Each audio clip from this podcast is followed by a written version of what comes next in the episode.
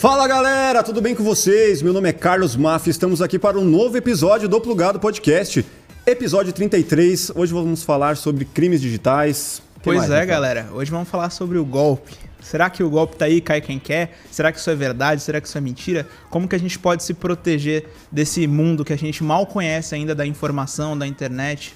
Enfim. Mas antes de mais nada, é importante que você se inscreva no canal, ative o sininho para não perder as notificações aqui quando a gente lançar vídeo. Deixa o like para que essa mensagem chegue para o máximo de pessoas possíveis e deixa nos comentários quem que você quer ver aqui no Plugado, beleza? É isso aí, temos aqui um especialista em crimes digitais, advogado, nosso Luiz Augusto Durso. Fala Luiz. Beleza? Tudo bem com você? Alegria estar aqui, pô, plugado podcast. Pr- Primeiro que o nome é muito bom, já tinha elogiado. Legal. E segundo Legal. que eu acompanho o programa de vocês. Quando eu recebi o convite, fiquei feliz. Então, Que massa. alegria. Eu acho que a gente vai poder hoje dar umas dicas importantes nesse novo mundo aí, né? Dos crimes virtuais. Os crimes estão migrando para a internet, pandemia, criptomoedas. Tem muita coisa pra gente falar. Que legal, cara. Em que momento da história começa esse lance de crimes digitais? Como que, como que surgiu isso aí, cara? Olha, é uma boa pergunta, porque o, o ambiente virtual, da forma que a gente vê hoje, Uhum. ele foi muito mudado recentemente. Sim. Assim. A gente vê que as redes sociais foi um, um marco principal na mudança. Uhum. Até porque quando a gente olha, por exemplo, coleta de dados pessoais, tudo reside principalmente nessa alteração do uso da internet por causa de rede social. Sim. Os smartphones também mudaram absolutamente tudo. Imagina, a gente pega antes de 2009, né, o lançamento do, do, do iPhone, poucas pessoas, pessoal muito do que era do, da área de empreendedorismo e os empresários tinham BlackBerry Uhum. e era já uma loucura porque tinha e-mail no celular, era Sim. um negócio doido.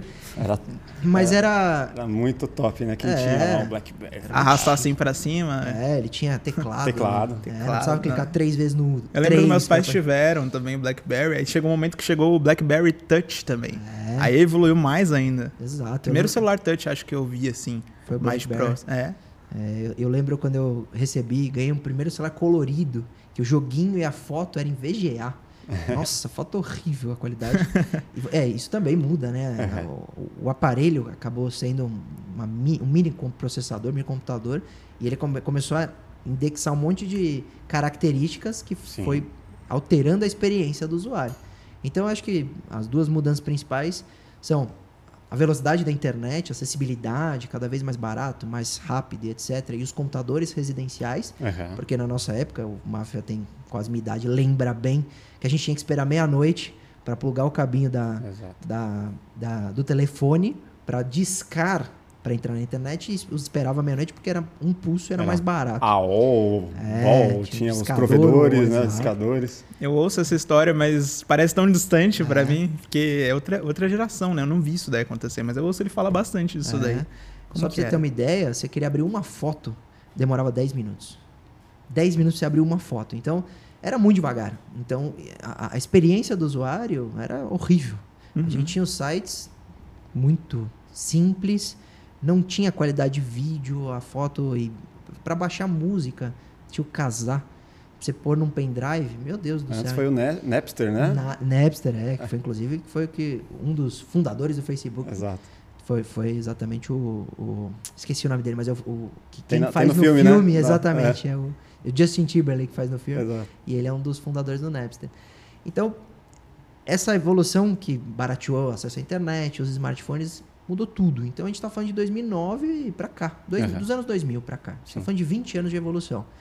E de crime cibernético é a partir do momento em que se usa a internet nas grandes empresas e também na rede doméstica. E os criminosos perceberam, puxa, tem muita informação vindo para cá. A experiência também, ainda não tinha nem IoT. A gente não está falando de internet das coisas, a gente está falando só de internet residencial. Uhum. E já tinha, por exemplo, na minha época de MSN, assim, que já tinha uma internet um pouquinho mais rápida, já tinha extorsão, já tinha indivíduo que se passava por mulher para conseguir uma foto de nudez, extorquir. Sim, marcar encontros ali, Exato. sequestrar, sei lá. Isso era o nascimento do crime cibernético. Ah, então foi ali então. Do ponto de vista. Desse, desse crime que a gente vê hoje. Até porque os crimes grandes, por exemplo, de governo, tentando tirar informação de outro, grandes Uhum. hackers, isso já. Já existe há mais, há mais Exato, tempo, porque é. não é de hoje que existe computador, né? Exato. Desde quanto desde quando se migrou as informações de uma soberania nacional para um servidor de um, de um governo, Aham. já tinha problema em, em hacking. Sim. Então, a- O que, que seria o hacking? Só pra eu entender melhor. o hack seria, nesse caso, uma invasão para ter acesso a essas informações. Hum, entendi. Hackear para ter acesso à Entendi. informação. seria- Hacking de hackear. De entendi. hackeamento, exatamente. Pra você ter acesso a uma informação de um, de um governo. Uhum. Agora, o problema é que isso, isso popularizou-se. Aham. Essa é a grande resposta. Então, hoje qualquer um pode ser vítima de crime na internet. Sim. Seja do estelionato mais simples de um golpe do WhatsApp. O cara fala, ah, sou seu pai, me presta dinheiro, estou no hospital, uma bobagem. Aham. Até um hackeamento de uma empresa que criptografa as informações de um servidor. Então a gente tem hoje esse vírus de, de criptografia, que é o ransomware, que ele, ele infecta uma máquina de uma empresa e criptografa o servidor. Recentemente teve Submarino, Americanas, ficaram que uma que seria- semana sem vender. O que, que seria isso de criptografar o servidor? Traduzindo isso pra quem não entende essa linguagem de criptografia, assim. É muito simples. Imagina que um, um- um dado, quando ele transita, ele transita de forma a ser acessível. Uhum. Então, quando é, o dado não está criptografado, a informação ela é Como se ele possível, tivesse liberado. ela é possível ler. Fácil acessível. É fácil de acessar. Quando você criptografa, você transforma esses dados em códigos. E esses códigos só serão unidos novamente para se tornar um dado concreto através da, da descriptografa- de- descriptografia. Que só o hacker que fez pode desfazer. Só aquele que criptografou poderia sa- conseguir descriptografar. Só quem tem a chave da criptografia. Então, Que é o seria- segredo da extorsão, né? Exato. Pô, tem aqui, e aí? Você vai me pagar para eu liberar ou não? É isso. E existem casos em que a pessoa ela paga, é, porque o cara disse assim, ó, eu sou hacker, hackei seu sistema. A partir de agora que, que tá hackeado, você me, me paga o quanto eu quero, assim eu vou desbloquear. Só que aí quando a pessoa paga, ele não não não, faz com que ele não cumpre com a promessa dele, ele continua bloqueado. É uma boa pergunta. Assim, muitas, muitas empresas me procuram e falam, doutor, estamos com o servidor criptografado. A gente paga ou não paga? A primeira resposta é não. A gente não quer financiar a cybercriminalidade. Então, se você tiver backup atualizado, se você tiver redundância da informação e etc., você consegue recuperar essas informações e aquele servidor criptografado você elimina. Literalmente, você apaga e substitui com o que você tem, que seria o backup. Seria É. essa, essa cópia de segurança. Uhum. Tá? Só que essas, esses grandes grupos de, de hacking, eles são tão famosos, eles já criptografaram tantas empresas famosas, que eles mostram o portfólio deles. Olha só. Então eles falam assim, pode me pagar? Porque... Sou confiável. Exato, porque essa empresa já me pagou e eu devolvi, essa também já devolvi. Então, e é real, é, real, é verdadeiro esse, esse feedback que eles dão. Olha Então só, eles têm velho. todo um histórico de empresas que eles criptografaram, receberam e devolveram a informação, e isso dá credibilidade para a solicitação, e a empresa então poderia optar por pagar, se não houver outra opção. Nossa. Então tem empresa que paga. Mas nada garante que o cara não vai voltar a cobrar de novo, Perfeito. porque ah, tudo bem, vai quem pagou vai ter um pouco mais de cuidado e provavelmente é, Espera-se. porque senão o cara paga e o cara vai encontrar outra brecha. Exato. Exatamente. E qual, qual que seria essa, essa segunda medida? Beleza. É, quem garante que o cara não vai voltar mês que vem e fazer de novo Ah, e pedir você vai de novo? mudar todo o seu TI e fazer Exato. E Toma. aí, se você fosse o dono da empresa, o que, que você faria para proteger o seu negócio nesse caso? Eu mudaria tudo. Eu, eu, assim, quando a gente hoje é contratado por uma empresa por uma consultoria de cibersegurança, é quase como renovar absolutamente tudo do zero. Porque a maioria das empresas no Brasil não estão qualificadas para sofrer um ataque. Elas não, não estão num, num nível de cibersegurança É. suficiente para não ser criptografado ou não, não ter um, um ataque de negação, uma backdoor e etc. Então, tem muito risco na atividade empresarial quando você tem qualquer tipo de servidor que necessita para a atividade daquela empresa. Então, se você depende da internet, que a maioria das empresas dependem, não tem... Hoje a empresa tem computador, tem servidor É, e não etc. só a empresa, né? Todos, né? É, é. Todos nós. É que quando ele criptografa um computador residencial, ele vai cobrar bem menos. Sim, Então, no seu computador, ele vai cobrar 10 mil. De uma empresa, ele vai cobrar 10 milhões. sim. Mas é uma proporção do caixa de Exato. o caixa do- da pessoa física com o da pessoa jurídica, É, né? é. Mas É. o hacker, ele, ele tem essa consciência, tipo... Tem. Ele fala Tem. assim, ah, não, não vou, não vou abusar dessa família aí, tipo... Até porque se ele cobrar muito, o cara não vai ter como pagar. Vai falar, É amigo. Ah, fica com o computador aí. É, O invasor Tipo- ele, tem, ele tem a ideia da proporção da invasão, da quantidade de dados criptografados, às vezes até da qualidade daquela informação. é. Então, vamos supor, ele criptografa um banco na parte de pagamentos. A gente já trabalhou com empresa de, de cartão de crédito que teve uma parte das, das vendas criptografado por um, ser- por um vírus. E aí é um problema, porque como Quanto ele- isso vale? Exato. É, eles precisam cobrar, né? Esse dinheiro tem que transitar das vendas do cartão. Tem É. gente que é débito e tem o crédito também das empresas. Agora, algumas empresas como o Itaú, hoje, o Itaú ele tem o prédio da sede e do outro lado da rua tem um prédio de backup. Porque ele tem uma redundância absurda, principalmente nessa parte de transferência bancária, cartão de crédito, para não acontecer isso. Então é investimento. Você vai começar do zero na empresa e vai falar, ó, esse backup está vulnerável, você tem que ter um backup com redundância quase absoluta, cada uma hora aquilo renovar. O backup do backup. Você tem O que backup. do backup, você tem que treinar seus funcionários, você tem que investir em spyware, anti, antivírus, anti-spyware, tudo. Então, é uma mudança absoluta de uma gestão com compliance, governança corporativa. É, é mudar de fato a cultura da empresa. Uhum. É, é, é muito diferente. E isso, isso agora com a LGPD também está acontecendo, com a Lei Geral de Proteção de Dados. Porque aí você não, não protege só o funcionamento da empresa, mas os dados ali coletados. Porque você é meu consumidor, o Máfia também. Vocês compram um tênis. Eu tenho seu nome, endereço, número de cartão de crédito, telefone. Eu não posso vazar essa informação de jeito nenhum. E se eu vazar, eu sou responsabilizado. A É. lei me responsabiliza. Sim. Então eu tenho agora dupla responsabilidade. Primeiro, para minha empresa não parar por um ataque hacker, eu continuar vendendo e lucrando. E a segunda é que eu não posso ser processado. Esse dado não pode vazar, eu não posso prejudicar os consumidores, porque também tem uma pesquisa que apontou que 50% dos consumidores não voltam a fazer negócio com empresa que teve vazamento de dados. Então você é cliente de um e-commerce e aí depois você sabe que desse e-commerce vazou seu nome, nome da sua mãe, seu endereço. Você fala, pô, eu não quero essas informações minhas na internet. Eu Sim. não vou comprar de novo nesse site. Eu nunca mais vou fazer um cadastro lá. Então a gente está falando também de credibilidade, a gente está falando de marca. O, o- o impacto hoje é muito grande. Surge o nome, né? Exato, exato. Surgiu Agora eu, quero entender como que você iniciou nisso, cara. Qual que foi o, o gatilho aí para que você conseguisse entrar nessa área ou tivesse pelo menos o olhar, falar, pô, tem um negócio novo aí que é, qual que é a origem?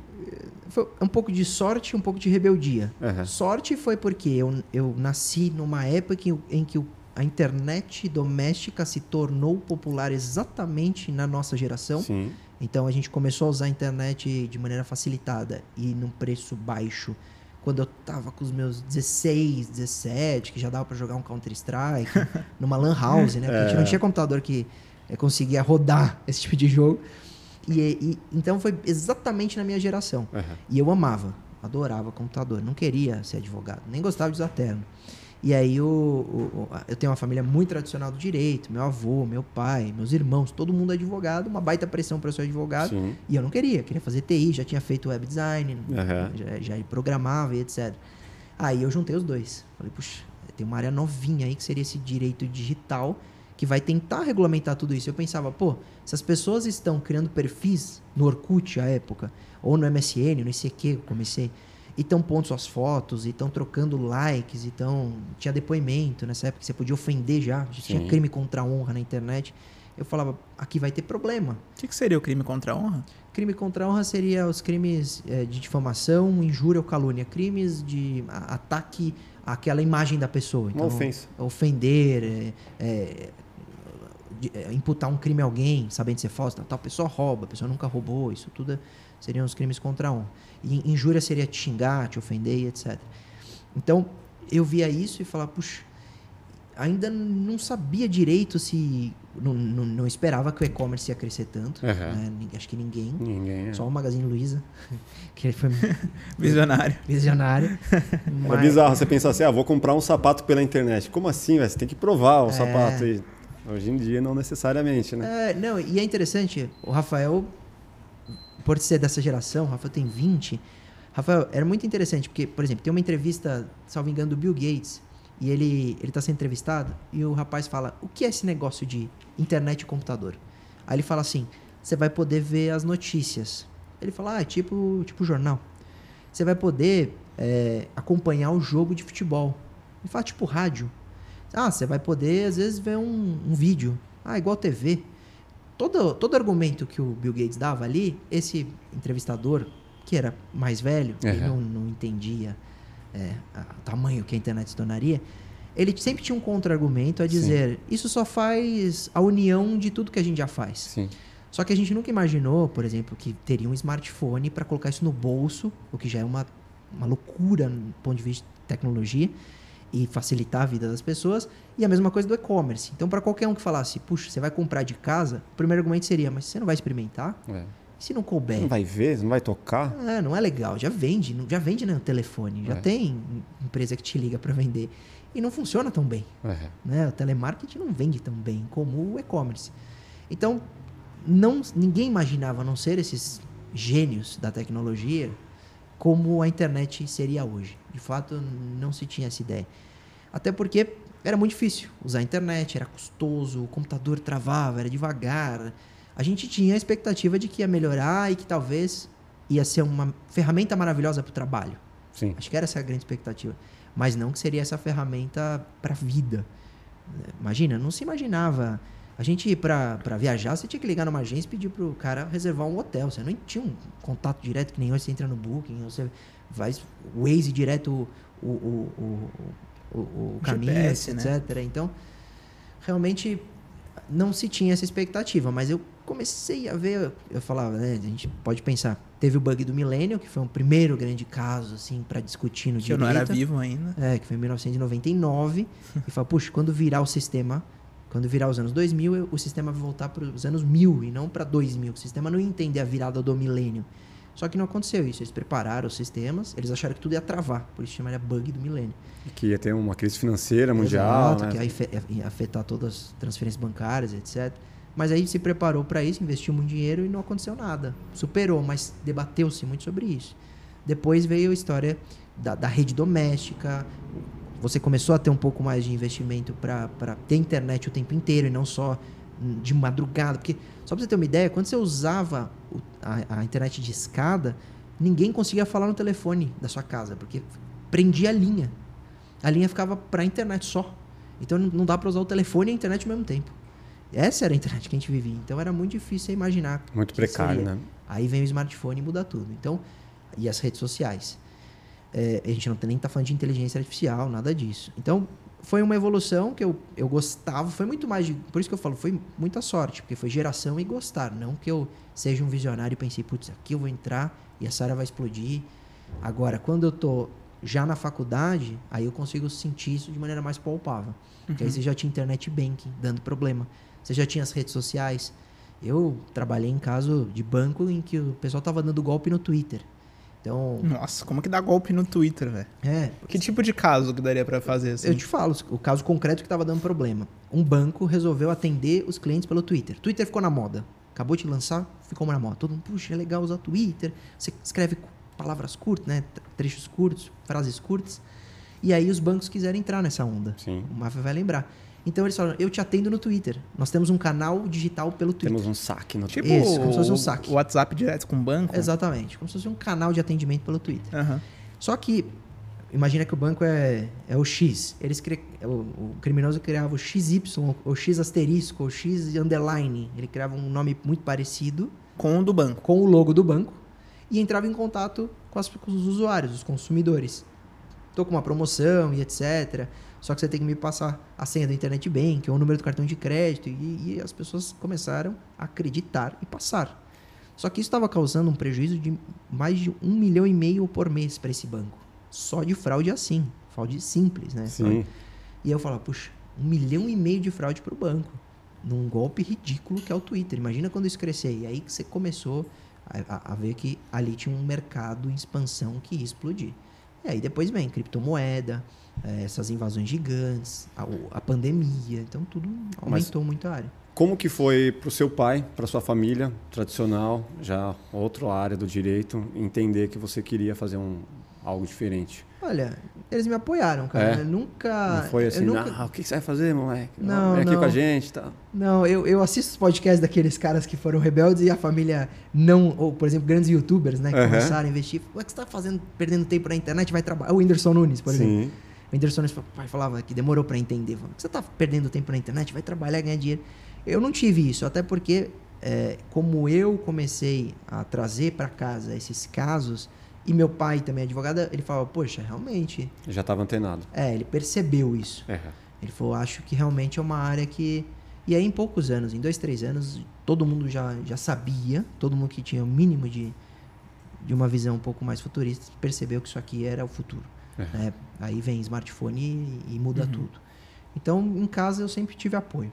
Eu, eu não tive apoio se eu fosse para uma área muito específica, tipo TI, assim, eu não ia ter apoio, não. É. Agora, quando eu, quando eu uni no direito, eu É, consegui. tem um pezinho ali, né? Chama direito. Ah, beleza. É, é, é área do Começa direito. com então direito? tá bom. Então, beleza, né? Bem, o que, que aconteceu? No escritório, assim que eu me formo e me especializo, eu abro a área.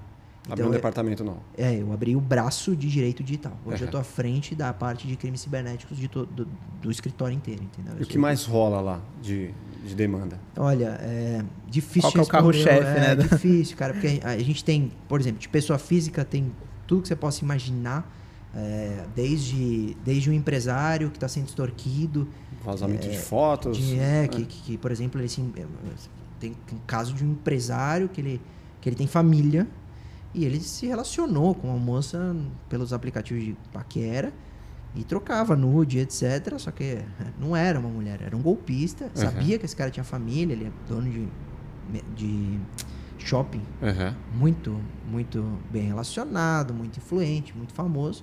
E aí veio a extorsão. Então, ou você paga, ou a gente vai mandar para a família inteira essas suas fotos, mostrar que você é, não, não, não respeita sua família, etc. Você vai ter isso, você vai ter é, invasão de perfis de famosos. A gente fez um monte. É, empresas, as mais variadas. Aí você tem banco, empresa aérea, porque o cara clona cartão de crédito, compra passagem aérea e vende na internet. E aí, quando descobre que o cartão é clonado, a o, o indivíduo já voou.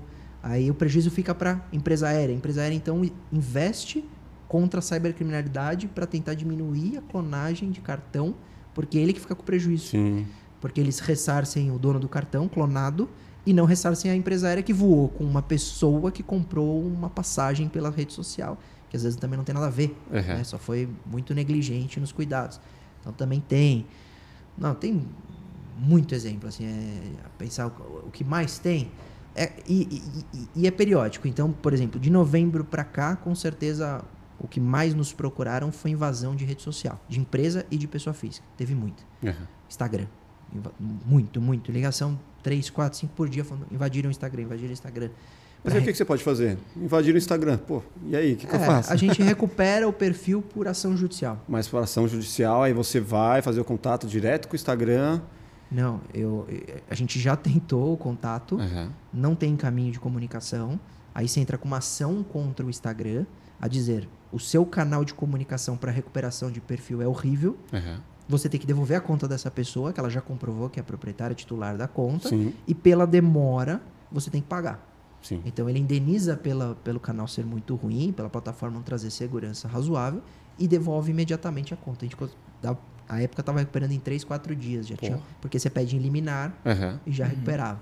Então recupera Instagram, essa demanda foi muito alta, mas tem é, vazamento de dados pessoais também, empresa que sofreu um enorme vazamento de banco de dados, tem que lidar com a crise, adequação LGPD, putz, tem muita coisa. É Qual, qual o caso que, que você tem mais orgulho, assim, de falar, pô, olha, a gente- esse aqui era praticamente um caso perdido e a gente conseguiu dar Olha, meia volta aqui e retomar e Eu ter tenho- sucesso. Tive casos que eu vibrei. Eh, Tive um caso recente que eu vibrei que me procura um indivíduo que foi assaltado, Aham. levaram o celular dele desbloqueado.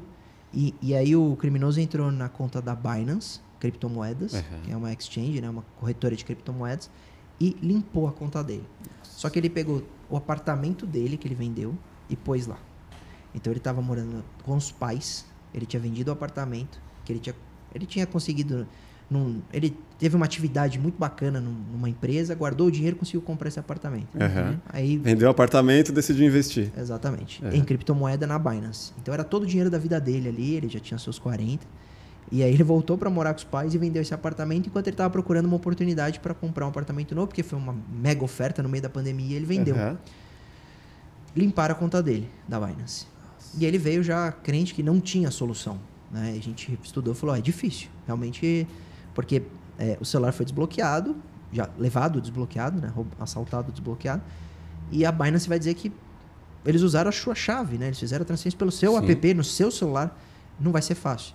E a gente entrou com a ação e conseguiu reverter, ele recuperou o dinheiro pela- que- qual que foi a sua prova? Como que, que você alegou? A gente alegou que era é inimaginável um sistema financeiro de criptomoeda deixar com que uma pessoa faça transferências de valores tão elevados e tão distintos do seu perfil sem nenhuma checagem da plataforma. Sim. Então a gente Sem pegou. um PIN, sem nada, Exato, uma verificação extra, né? É, você tem uma transferência de 400 mil reais, uma transferência. Tenta transferir. Pô, nenhum Fazer banco... um piquezinho de Exato. 400 mil O que, reais. o banco só. vai fazer numa transferência acima de 50 mil? Ele vai checar. Sim. Ele vai fazer isso. Tem que fazer, porque se não fizer e se for fraude, você vai ter uma Sim. tese de, de acusação aí para conseguir o, o- o reembolso. Então a gente usou todas essas, essas, esses processos que já tinham sido julgados a demonstrar que o banco, essas, as- essas instituições financeiras têm que ter segurança e usou esse caso da Binance que eles limparam a conta em 25 minutos com três transferências de muito dinheiro. E aí o juiz entendeu realmente que era inadmissível ele conseguir movimentar tanto dinheiro em tão pouco tempo sem nenhuma interferência da plataforma. Mas se eu tiro o dinheiro de algum lugar, o dinheiro ou o investimento, ele tem que ir para algum outro lugar. Sim. E não tenho como rastrear para onde foi? Tem. Mandaram para onde? Como que foi isso? No caso de criptomoeda, toda a transferência de Bitcoin, ele Aham. deixa o registro na blockchain. É Sim. possível. Só que se você, você chega numa carteira, mas se essa carteira não tiver numa exchange, você não consegue saber quem é o titular daquela carteira. Você sabe que o dinheiro está lá, Aham. mas não sabe de quem é. A não ser no momento em que transforma esse dinheiro em dinheiro físico. Vai converter isso, Isso. sabe-se lá quando, né? Exato. Ele pode pôr muito bem numa carteira offline, num pendrive, pôr no bolso e tá na Austrália agora. Aham. Então, é, esse dinheiro vai para alguém e ele é o grande responsável, porque o, o- indivíduo que subtraiu esse dinheiro é o fraudador que está com o dinheiro. Aham. Ele é o grande responsável. A Binance é corresponsável, porque deveria ter checado. Então, instaura-se inquérito policial para encontrar esse cara. E aí apura exatamente isso, para onde foi o dinheiro, etc. Ele fez uma transferência dentro da Binance, uma conta na Binance, e depois ele foi mandando para outras corretoras. Então Sim. ele fez transferência de Bitcoin por corretora. Foi quebrando. É, mandou para Foxbit, depois Mercado Bitcoin, ele vai mandando entre Já as era, corretoras per- Perdeu, né? até uma hora ele pôr no, numa carteira offline.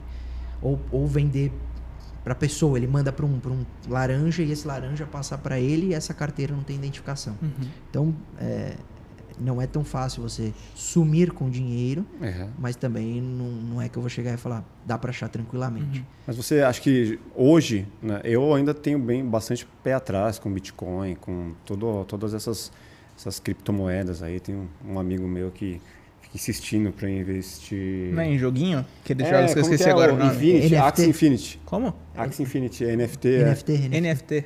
É, tá falando ainda muito não- disso agora. ainda não botam fé. É, ele já ele investiu, ganhou uma grana, já perdeu uma grana. Tipo, É. que que você, qual que é a sua visão sobre isso? Eu gosto, cara. Eu gosto do mercado de criptomoedas. Aham. Eu investi em 2000 e... Eu entrei no mercado de criptomoedas em 2017. Aham. Porque eu falei, tá na minha área de digital, eu acho que é legal. É, eu comecei a ter demanda de pergunta, a imprensa queria perguntar sobre. Porque assim, o que acontece? Quando, quando se valoriza muito Bitcoin, próximo a 2016 e 2017, porque explodiu depois de 2018, né? Que Sim. vai bater casa de 80 mil reais. A imprensa vem e fala: essa moeda é boa, né? É segura. É segura ou é moeda utilizada para terrorismo, para lavar Sim. dinheiro? Mas- Para comprar órgãos. É, para pagamento de extorsão quando, quando tem criptografia, é uma moeda que usa em Deep Web. Então, teve um preconceito enorme por Aham. parte do leigo, assim. Eu falei, eu preciso estudar isso aqui para eu entender como funciona a blockchain e tal. E, e aí eu falei, vamos entrar. O Aham. melhor jeito de eu aprender também é eu investindo um pouquinho. Aí eu pus um- uma bobagem lá. E, e eu comecei a pegar gosto. Assim, não gosto de investir em mercado de ação, nada, mas o, eu quis investir para entender as criptomoedas. E, e eu gosto, porque eu acho que é uma forma de, eh, de descentralizar. Você pega, por exemplo, eh, a grande crise da Argentina, teve muito investimento em criptomoeda, porque você, pelo menos, não perde muito dinheiro por causa da inflação, ou Aham. você tem controle. Se nós tivermos agora o congelamento, como aconteceu lá em 1990, das, das poupanças, e você tiver dinheiro em criptomoeda, você está com seu patrimônio seguro. Sim. Ninguém vai conseguir congelar. É, agora na guerra, Ucrânia e Rússia, a gente tem muita gente também usando criptomoeda para sair do país. Então pega tudo que você tem no banco ucraniano, põe em criptomoeda e vai embora para a Polônia, para outro, pra- pra outros países. Então é uma forma muito interessante para você auxiliar, principalmente em grandes crises. Uhum. Por isso que eu gosto de criptomoeda. Agora, quem quiser investir, né, quem quiser, é, tem que saber conhecer, porque tem muito golpe de falsas corretoras. Sim. Ah, também tem isso. Já peguei casos que uma família pegou é, e ainda era em dólar, né? Cê- cê- esse é um problema. Eles inventam. Esse, esse golpe era tão elaborado. Era uma empresa. Tem site, até hoje está no ar o site. A gente está tentando derrubar até hoje. E aí o, o- você entra, eles fazem você baixar uma plataforma de investimento que chama MetaTrader, muito bonitinha assim. Uhum. Só que é tudo uma simulação. Quando você põe o dinheiro lá, você não está investindo. Na verdade, você só está como se estivesse simulando para ver se você ia ganhar dinheiro ou não no mercado de investimento de, de ações norte-americanas.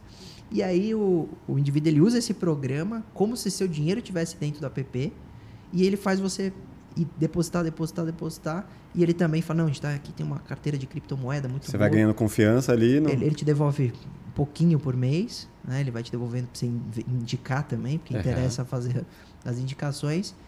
Igualzinho o que foi recentemente também descoberto pela Polícia Federal, que tinha um bilhão e meio de, de, de golpe investido né, em criptomoeda. Então, isso acontece demais. E aí, nesse caso, é muito convincente porque tem a plataforma. Bem que, quando o cliente me procura, ele fala, eu entrei na plataforma, o dinheiro consta lá. Eu falei, estranho, né? Que golpista ia criar um sistema para o golpe. Aí eu fui na casa dele. Falou, Era pandemia, o escritório estava fechado. Eu falei, eu, vou, eu vou ir na sua casa. porque Eu fiquei tão curioso. Eu falei, eu vou ver. Era um, um casal de mais de idosos. A moça é jornalista, a vida inteira, pegou também todo o dinheiro. Nossa. Você foi na casa dos criminosos? Não, Não, o cliente. do cliente. Ah, tá. Falei, caraca, mano. O cara é um detetive, o Sherlock. Não, aí eu. Era muito bem feito. Troca de e-mail profissional, Sim. vem em inglês. Layoutzinho bonitinho pra impressionar. O telefone é em VoIP. Você Uhum. liga, cai lá no Canadá. É tudo bem feito. E aí ele investe. Então tem muito golpe relacionado também a criptomoedas. Você tem que ir com cautela. E aí, se você souber conhecer as corretoras, saber do risco que tem, ele é muito variável, né? E quiser se aventurar um pouquinho, é bem legal. A É, gente não vai ver- colocar todos os, todos os ovos na cesta, né? É Porque isso. coloca um pouquinho lá, algo que não vai, não vai te, te ferrar, né? É, Se é perder. legal, é gostoso. Eu Tem vou- muita gente que vive de day trade. Meu sócio perdeu uma grana agora. É? Fazendo, Ele foi uma corretora que ofereceu, pô, não sei se era 3, 4% ao mês do que ele investisse. Tá? Pagou os 3, 4 primeiros meses, depois sumiu. Era golpe. Golpe. É, tem que. Isso. E, ele, e ele tá correndo atrás ainda, que eu inclusive vou falar pra, pra você. né? eu vou passar um job pra você. Porque ele tá sofrendo aí pra, pra tentar achar os caras. Mas tinha contrato, tinha tudo. Tinha... É, tem muito. E do Pix também muito. Então, é isso que eu falo, todo dia. É, é- é- a demanda é gigante. O problema é que você tem que, às vezes, selecionar com o cliente também. Você- eu viro pro cliente e falo, qual o tamanho da fraude, né? Qual o valor? Às vezes o, o valor investido pelo cliente não vale a pena, Sim. em razão da fraude. 200 mil vale? Vale, Vale. vale. Agora, tem cliente que me liga e fala, doutor, me subtraíram 3 mil reais. Aí eu falo, ó, um processo de sete meses, oito meses, você vai ter que fazer frente a isso Sim. financeiramente, vai te custar um pouco mais. Então não vale a pena você gastar mais do que o valor da fraude. Perdeu. Você recupera e É. gastou com o advogado. Não faz isso. Uhum. Apesar que como a- quando a fraude é muito pequena, é legal até a gente falar isso pro pessoal, né? Você vai tirar algumas dúvidas. Uhum. Você tem acesso à justiça gratuitamente. Mesmo que você tenha patrimônio, né? Não da justiça gratuita. Né? Mas Não o Pequenas defensoria- causas? Exatamente. É.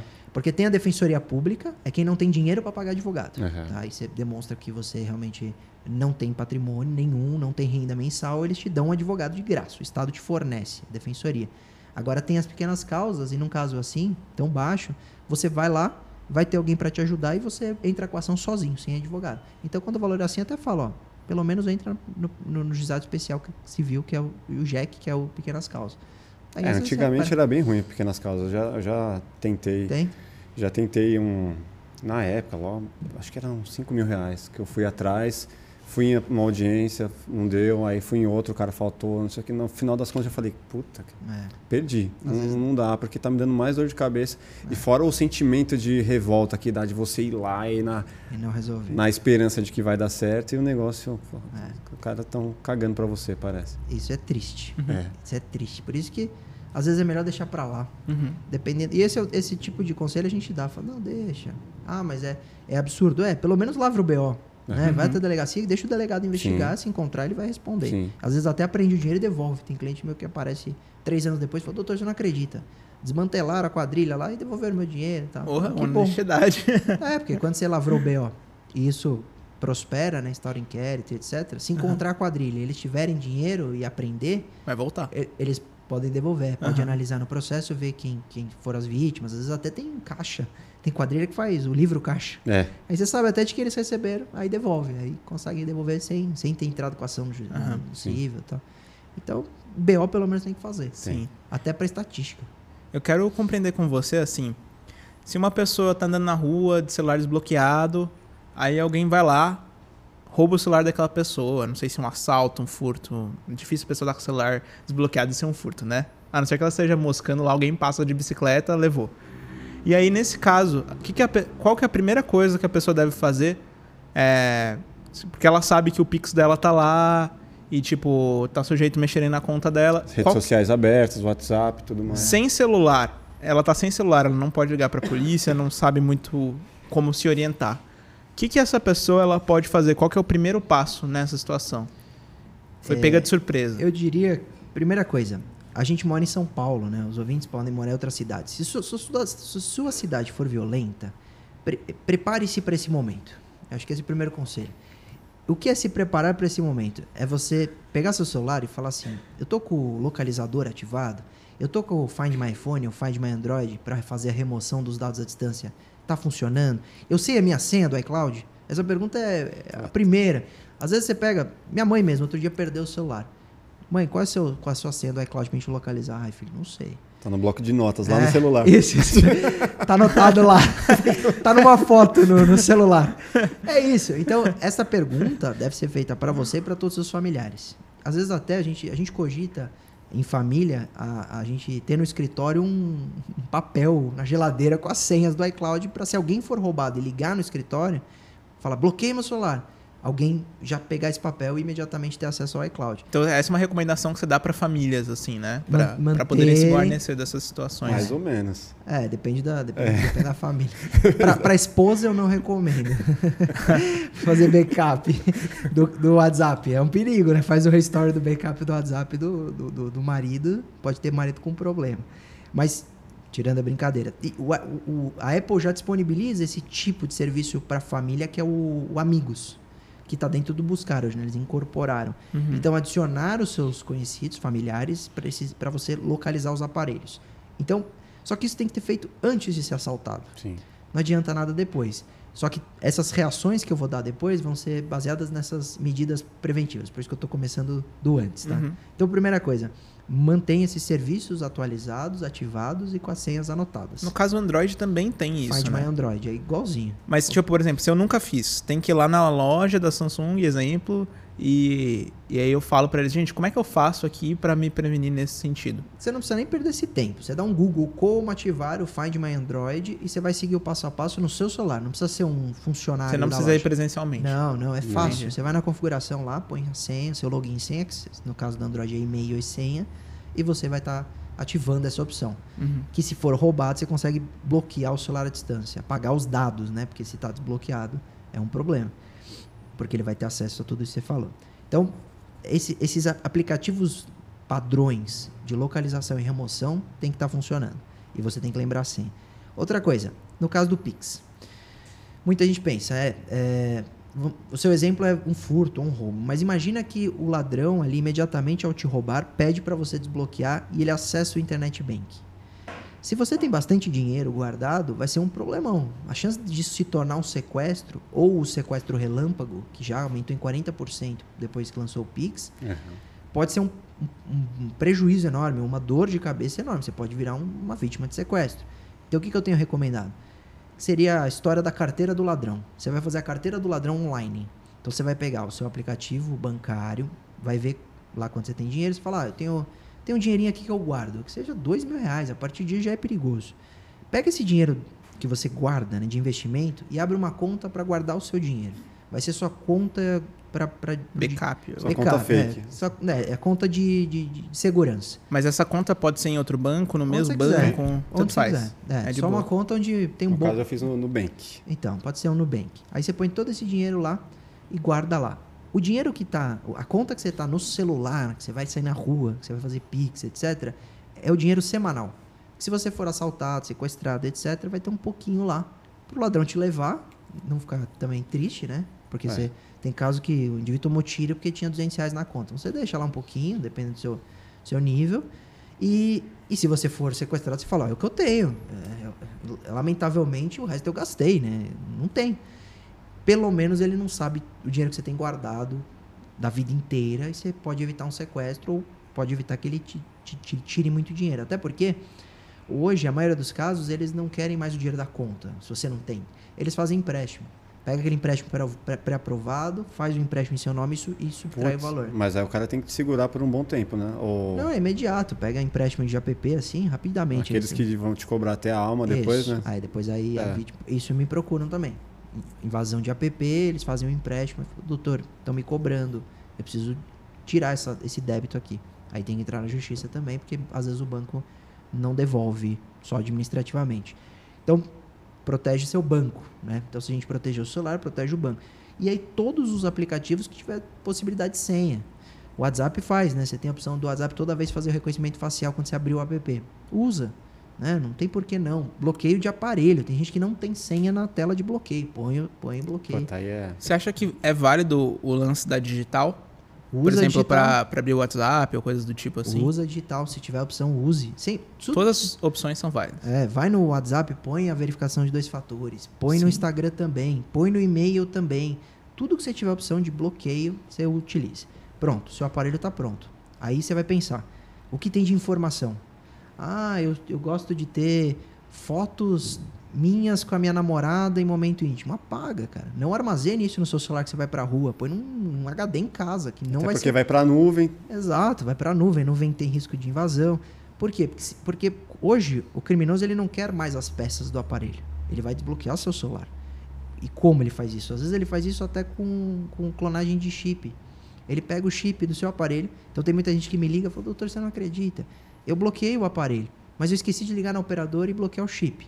Ele pega esse chip do seu celular roubado, põe no celular dele, faz restore de senha das, do e-mail, etc. Aí ele vai no backup do iCloud, recupera a senha do iCloud e faz um restore do seu aparelho inteiro no dele, sem Não, senha. Você não sabia. Quando teve um. Recentemente, deve ter uns quatro meses, a Folha de São Paulo, o jornal, começou a, a, a pôr um monte de matéria que a, que a criptografia da senha do iPhone estava sendo quebrada. Aham. Não, três vítimas perderam o iPhone bloqueado e foram invadidos. Como isso? E o iPhone garante, a Apple garante que a criptografia é inquebrável, que não tem backdoor, nada. Beleza. Foram investigar. Encontraram um rapaz dessa quadrilha e descobriram que 90% daqueles casos divulgados tinha sido pelo chip. Que o indivíduo bloqueou o aparelho, mas deixou o chip desbloqueado e aí fez o restore pelas senhas de SMS, mensagem de texto. O chip está funcionando porque não foi feito o bloqueio. E, fiz- e ele chegou a fazer o restore de backup com. com Os caras são depois de- muito ninjas, né? então você vê, às vezes era só ter ligado na operadora e ter bloqueado. Então, respondendo a sua pergunta agora para encerrar, é, de- tendo todas as medidas preventivas, olhando os dados que você tem, foto, mensagem, se você anota senha em bloco de notas, tira, fez tudo isso, vai para a rua, foi assaltado, você vai pensar nas reações que você tem- deixou preparado. Primeira coisa, pede para alguém na rua um telefone emprestado, se for um iPhone, entra você imediatamente no site lá da, da Apple e bloqueia o aparelho pelo Find My iPhone ou pelo Find My Android, se for Android.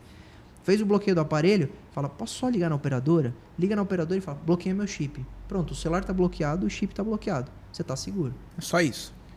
Não. São, são Isso são medidas iniciais, né? Porque você tem que ver. Você Você vai, tem... no banco. Exato, você, você tem internet bank instalado? Liga no banco, pede para bloquear o internet bank, só o internet bank. É. É, você tem investimento em app de, de criptomoeda, muda, chega em casa, imediatamente mude a senha. Uhum. É, vê se não houve invasão nas suas contas, mude a senha de Instagram, Facebook. Facebook, Uber, às vezes a pessoa esquece, Rap, esquece os apps de entrega Verdade. logado. Aí me liga o cliente e fala, você não sabe, cara mandou um Rap de 5 mil reais aqui em compra na casa. O cara comprou a TV. É, porque ele bloqueou tudo, só que ele esqueceu do Rap. E estava pré-cadastrado o cartão de crédito, ele não bloqueou o cartão, ah, tem que bloquear o cartão, tem o Apple Pay.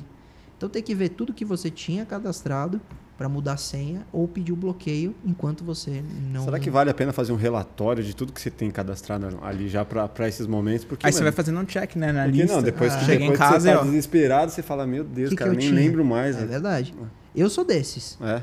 Eu, uma vez, briguei com a minha, com a minha- Hoje, minha esposa, é, a época era minha noiva. Eu falei, ela, ela abriu a carteira assim. Eu falei, você sabe tudo que você tem aí? De cartão, documento, carteira de estudante, tudo que ela tinha, um milhão de coisinhas na carteira. Ela É. falou, não. Eu falei, se você for assaltado, como você vai bloquear todos esses. Não era, não era nem cartão de crédito, mas tinha de tudo que você possa imaginar. Cartão da loja, cartão, tudo que você possa imaginar. Aí eu peguei tudo, pus numa mesa, fiz uma foto, imprimi e tem lá na, no, nosso, no nosso quarto, tem um, no, no- no armário, tem uma foto de tudo que tem na carteira dela. Porque se ela perder essa carteira, eu sei tudo que eu tenho que ligar para bloquear. A mesma coisa para É, fazer uns Pro prints, celular. fazer uns prints ali da- das telas. É, põe num, às vezes num, num- num compartilhamento familiar que Uhum. qualquer aparelho funcione. E aí você tem o que você teria que bloquear. Uhum. Uber, Rappi, iFood, eh, Apple Pay, e-mail, todas as redes sociais, com internet banking, criptomoedas que você investe. Pelo YouTube, seu, seu e-mail tá logado lá, seu login tá lá. Alguém poderia roubar dados de você por ali? Cara, teve, teve invasão que os indivíduos, eles só pra sacanear, postam conteúdo de pedofilia, só pra você ser banido ou pra você receber uma notificação. Então a invasão nem sempre resulta num ganho pro criminoso, mas resulta um prejuízo pro titular. Então eu tenho, tem casos de, de, de, de cliente que ele.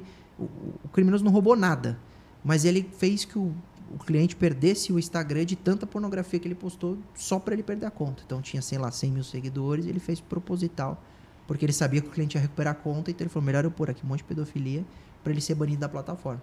Aí você tem que entrar com a ação, pra porque isso administrativamente dificilmente se reverte. Uhum. Você não tem para quem ligar É. né, no Instagram lá, você não liga para alguém. Alô? lá. Central do Instagram, Oi, não posso te ajudar. invadi. Aí você não tem para quem recorrer, você vai fazer o formulário, dificilmente o. Porque aí quem vai analisar normalmente é uma máquina, né? É. já é um algoritmo. E aí o algoritmo, para entender que você foi invadido, tudo dificilmente reverte. Aí você tem que judicializar.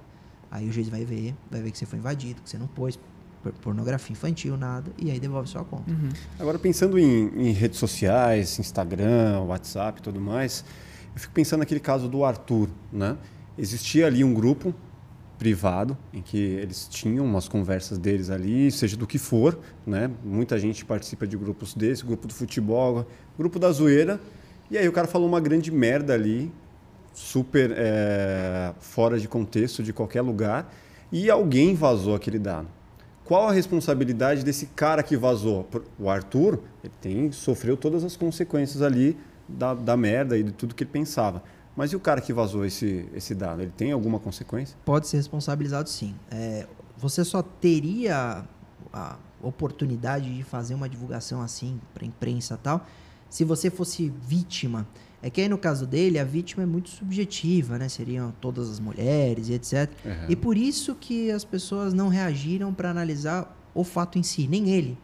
Nem ele deve ter lavrado BO, porque ele viu que é, o fato em si já era prejudicial ele falou: não, errei, ponto final. Mas esquecendo um caso, vamos pensar um caso similar, para ficar um pouco mais palpável, porque senão a gente pode pegar o exemplo específico do que foi falado e isso atrapalharia o exemplo. Vamos pensar de uma conversa privada e o vazamento gerou um prejuízo àquele que falou, tá? Uhum. sem, sem focar exatamente em o que foi dito. Esse vazamento, numa conversa privada, não poderia ocorrer, a não ser que essa pessoa que vazou fosse vítima ali de um crime. Então, Sim. o indivíduo, naquela conversa, está cometendo um crime, etc., contra aquela pessoa e, e ela divulga depois de um registro na delegacia, etc. Isso acontece recente. Isso, é, esta lei, salvo engano, é de 2022, dessa criminalização desse vazamento. Você não pode mais vazar conteúdo de conversa privada. Isso você pode usar numa ação judicial. Você Uhum. pode usar como prova na justiça. Então, eu vou mandar para o Ministério Público para comprovar que aquele cara está cometendo determinado crime contra outra pessoa. Uhum. Eu vou denunciar nos órgãos competentes, mas não pôr assim na internet. Você pode ter responsabilidade pelo vazamento. Qual seria a, pena para esse Hum, cara? A de cabeça agora, é, eu não, não vou lembrar, mas não é muito alta. Não- É. não, não é. Não passa de quatro anos, mas tem responsabilidade. Fora a responsabilidade civil. Agora a pena de. Mas aí desde que o- a, a pessoa que se, sen- que se sinta que foi prejudicada, né, no caso o Arthur, lá do meu exemplo, que ele entrasse, Reaja, isso, isso. Por Se isso que não- no caso dele, ele, ele nem vai reagir, até porque eu acho que isso.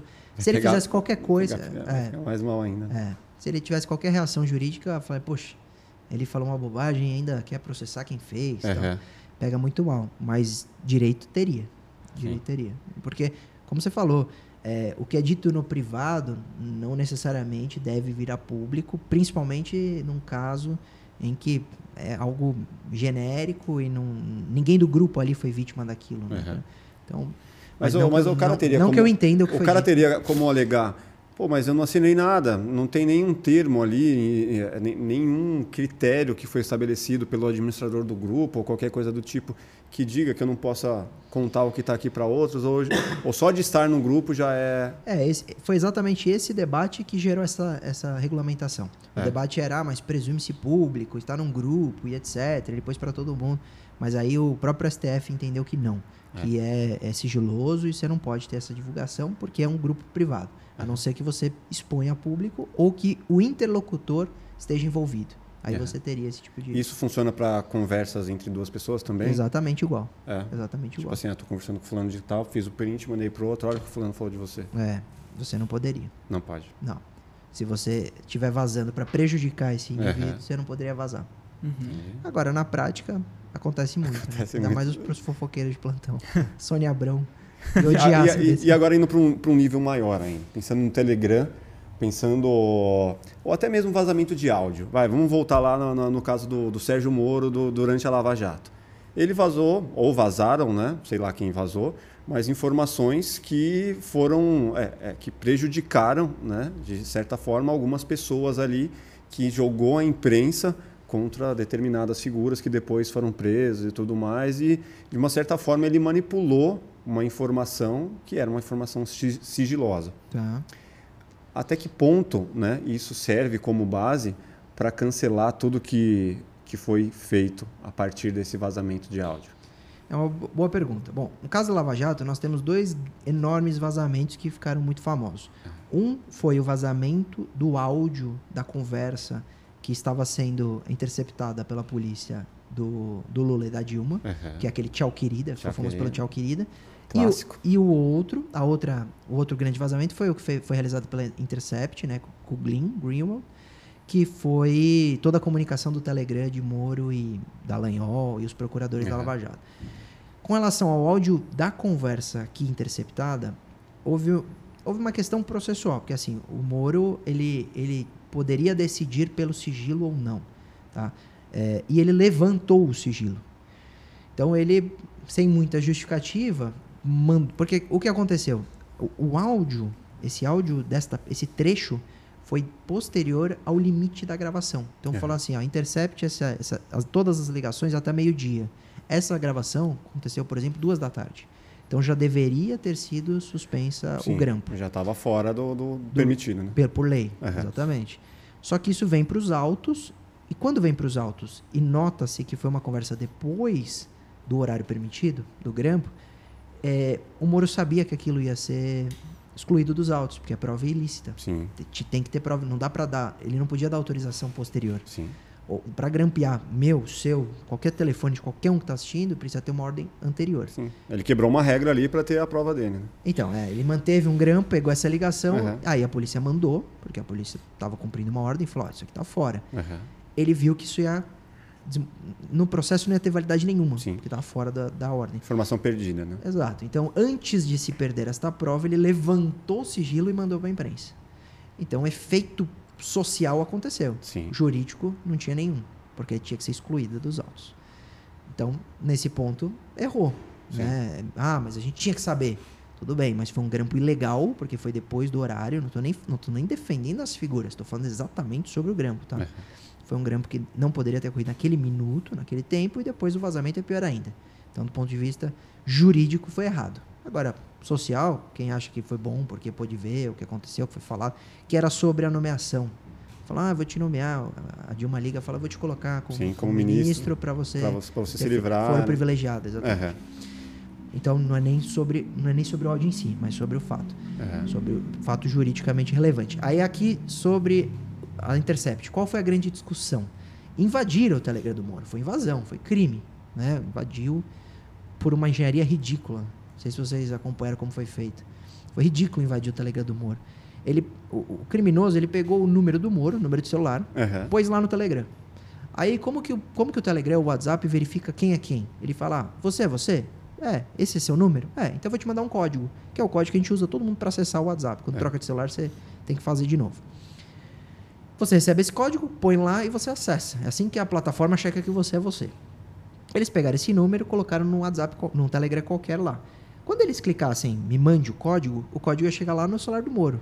Então eles tinham duas opções: ou mandar o código ou pedir uma ligação com o código, que aí a plataforma liga. O que, que eles fizeram? Eles optaram pela ligação, falaram liga lá pro Moro e dá o código do Telegram dele. Só que quando essa ligação foi cair no celular do Moro, eles bombardearam de ligação. Então ficou entupida a linha. A, ligação do Telegram caiu na caixa postal. Aí atendeu a caixa postal e a gravação do Telegram falou o código na caixa postal do Moro. Então ele tinha um- uma, uma, uma mensagem na sua caixa postal com o código de acesso ao seu Aham. Telegram. Ele não viu, porque foi bombardeado de ligação, entupiu e para ele só tinha dado algum problema ali naquele minuto. Beleza. Aí, naquela época, que já arrumaram isso, mas É. naquela época, o- com a evolução dos smartphones, as operadoras de telefonia facilitaram o acesso à caixa postal. Então, quando você ligava na caixa postal e eles viam que o número de origem era o, o titular da linha, eles não pediam mais aquela senha de caixa postal. Eles É. davam quais são os seus. seus é, Você tem três mensagens. novas mensagens. E já ouvia, É. exatamente. O que, que o criminoso fez? Ele entrou no programa famoso de computador chamado VoIP, que dá para simular um número de telefone. Você consegue alterar a origem do número. E colocou o número do Moro como se fosse a origem. E ligou na caixa postal do Moro. A caixa postal viu que era o número do Moro e entregou as ligações, as mensagens. E essa mensagem era exatamente a voz lá. O Telegram falou: seu código de acesso é 52394. Aí eles pôr- colocaram esse, esse código lá no Telegram e pronto Tá lá. acessaram o Telegram do Moro. E aí conseguiram as mensagens todas durante o período em que ele era juiz lá da Lava Jato. Beleza, então o fato é realmente para acessar essas mensagens foi crime. Sim. Aí a pergunta é boa: posso usar? Né? É, é- é útil? Poderia se vazar? Isso vira prova? O debate foi assim: é, a lei não estipulava se pode ou não. Era contraditório, bem que vocês devem ter visto. Um monte de advogado falando pode, um monte de advogado falando não pode. Qual foi a tese que prevaleceu? Porque eles usaram. A tese é: você está sendo acusado de um crime. Se você tem uma informação que pode te absolver, ou porque aquela informação mostra a sua inocência, ou porque aquela informação mostra que o juiz não está agindo dentro da legalidade, é possível utilizar. Foi isso que eles entenderam. Aham. Então pegaram todas as informações e falaram: olha, o Moro ele tá fazendo, tá combinando com a acusação como prender o cara. Cadê a imparcialidade? Foi esse o raciocínio. Não tem imparcialidade, só que o juiz tem que ser imparcial, senão ele é Sim. suspeito. Aham. E se ele é suspeito, não pode julgar. Foi, aí foi, chegou no STF, o STF olhou e falou, realmente, olha aqui, ele combina. Porque tinha mensagem assim, ó, o advogado lá vai pedir, vai pedir que se libere, vai pedir o alvará de soltura. Pede você, ele falando pro pro procurador, pro promotor, pede você isso aqui que eu, te, que eu concedo. Então ele provoca uma ação do acusador para ele autorizar para inibir uma conduta da defesa. Então não tá certo. Definitivamente não tá certo. Ah, mas tinha que prender o Lula, tá? Pouco importa as razões políticas. A gente tem um processo que tem que ser seguido, tá na lei, é devido processo legal. Até porque esse argumento, né, esse debate, ele se encerra muito rapidamente. O debate é o seguinte: o cara fala, foi absurdo, eh, o Moro tá certo e ele devia ter feito tudo que fez para prender lá o cara. Legal, tá bom. Aí a gente pergunta pro debate simples: se fosse você acusado, então esquece toda a história. Vamos pôr um exemplo. Você é acusado por um crime que você não cometeu. Só que o juiz é louco, o juiz quer muito te prender. E ele tá nem aí, ele faz. Ele, ele chega pro promotor e fala: faz isso, isso, isso que eu vou condenar o cara, tá? Você aceitaria isso? Você acha justo? Você fala, não, é muito injusto, pô. Então, esquece que é o Lula. A gente tem que trabalhar com, eh, quando a gente fala de processo, a gente tem que trabalhar o que seria a vala comum. Porque o que acontece no caso da Lava Jato pode acontecer em todos os milhares de outros processos que é o Joãozinho, o Bruninho, o Marquinhos, a Aninha. Nós, todos nós. Aham. Então a gente tem que proteger, a gente tem que defender a democracia, a gente tem que defender que. Sabe o que a gente é cobrar como população? Ô Moro, faz um bom trabalho, condena quem precisa ser condenado, mas pô, dentro da legalidade, porque senão tudo isso aí vai se reverter lá no STF, não deu outra. Chegou no STF, tudo voltou atrás.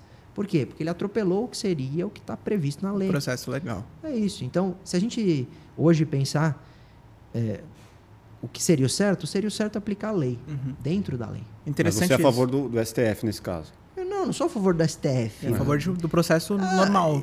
A pergunta é? é? se eu acho que o STF acertou em anular? Aham. Eu acho que o STF acertou em anular porque as provas, que foram os, os, os, os tweets, né, os- a comunicação vazada, comprovam a falta, absoluta falta de imparcialidade. Mas não anula tudo que foi feito.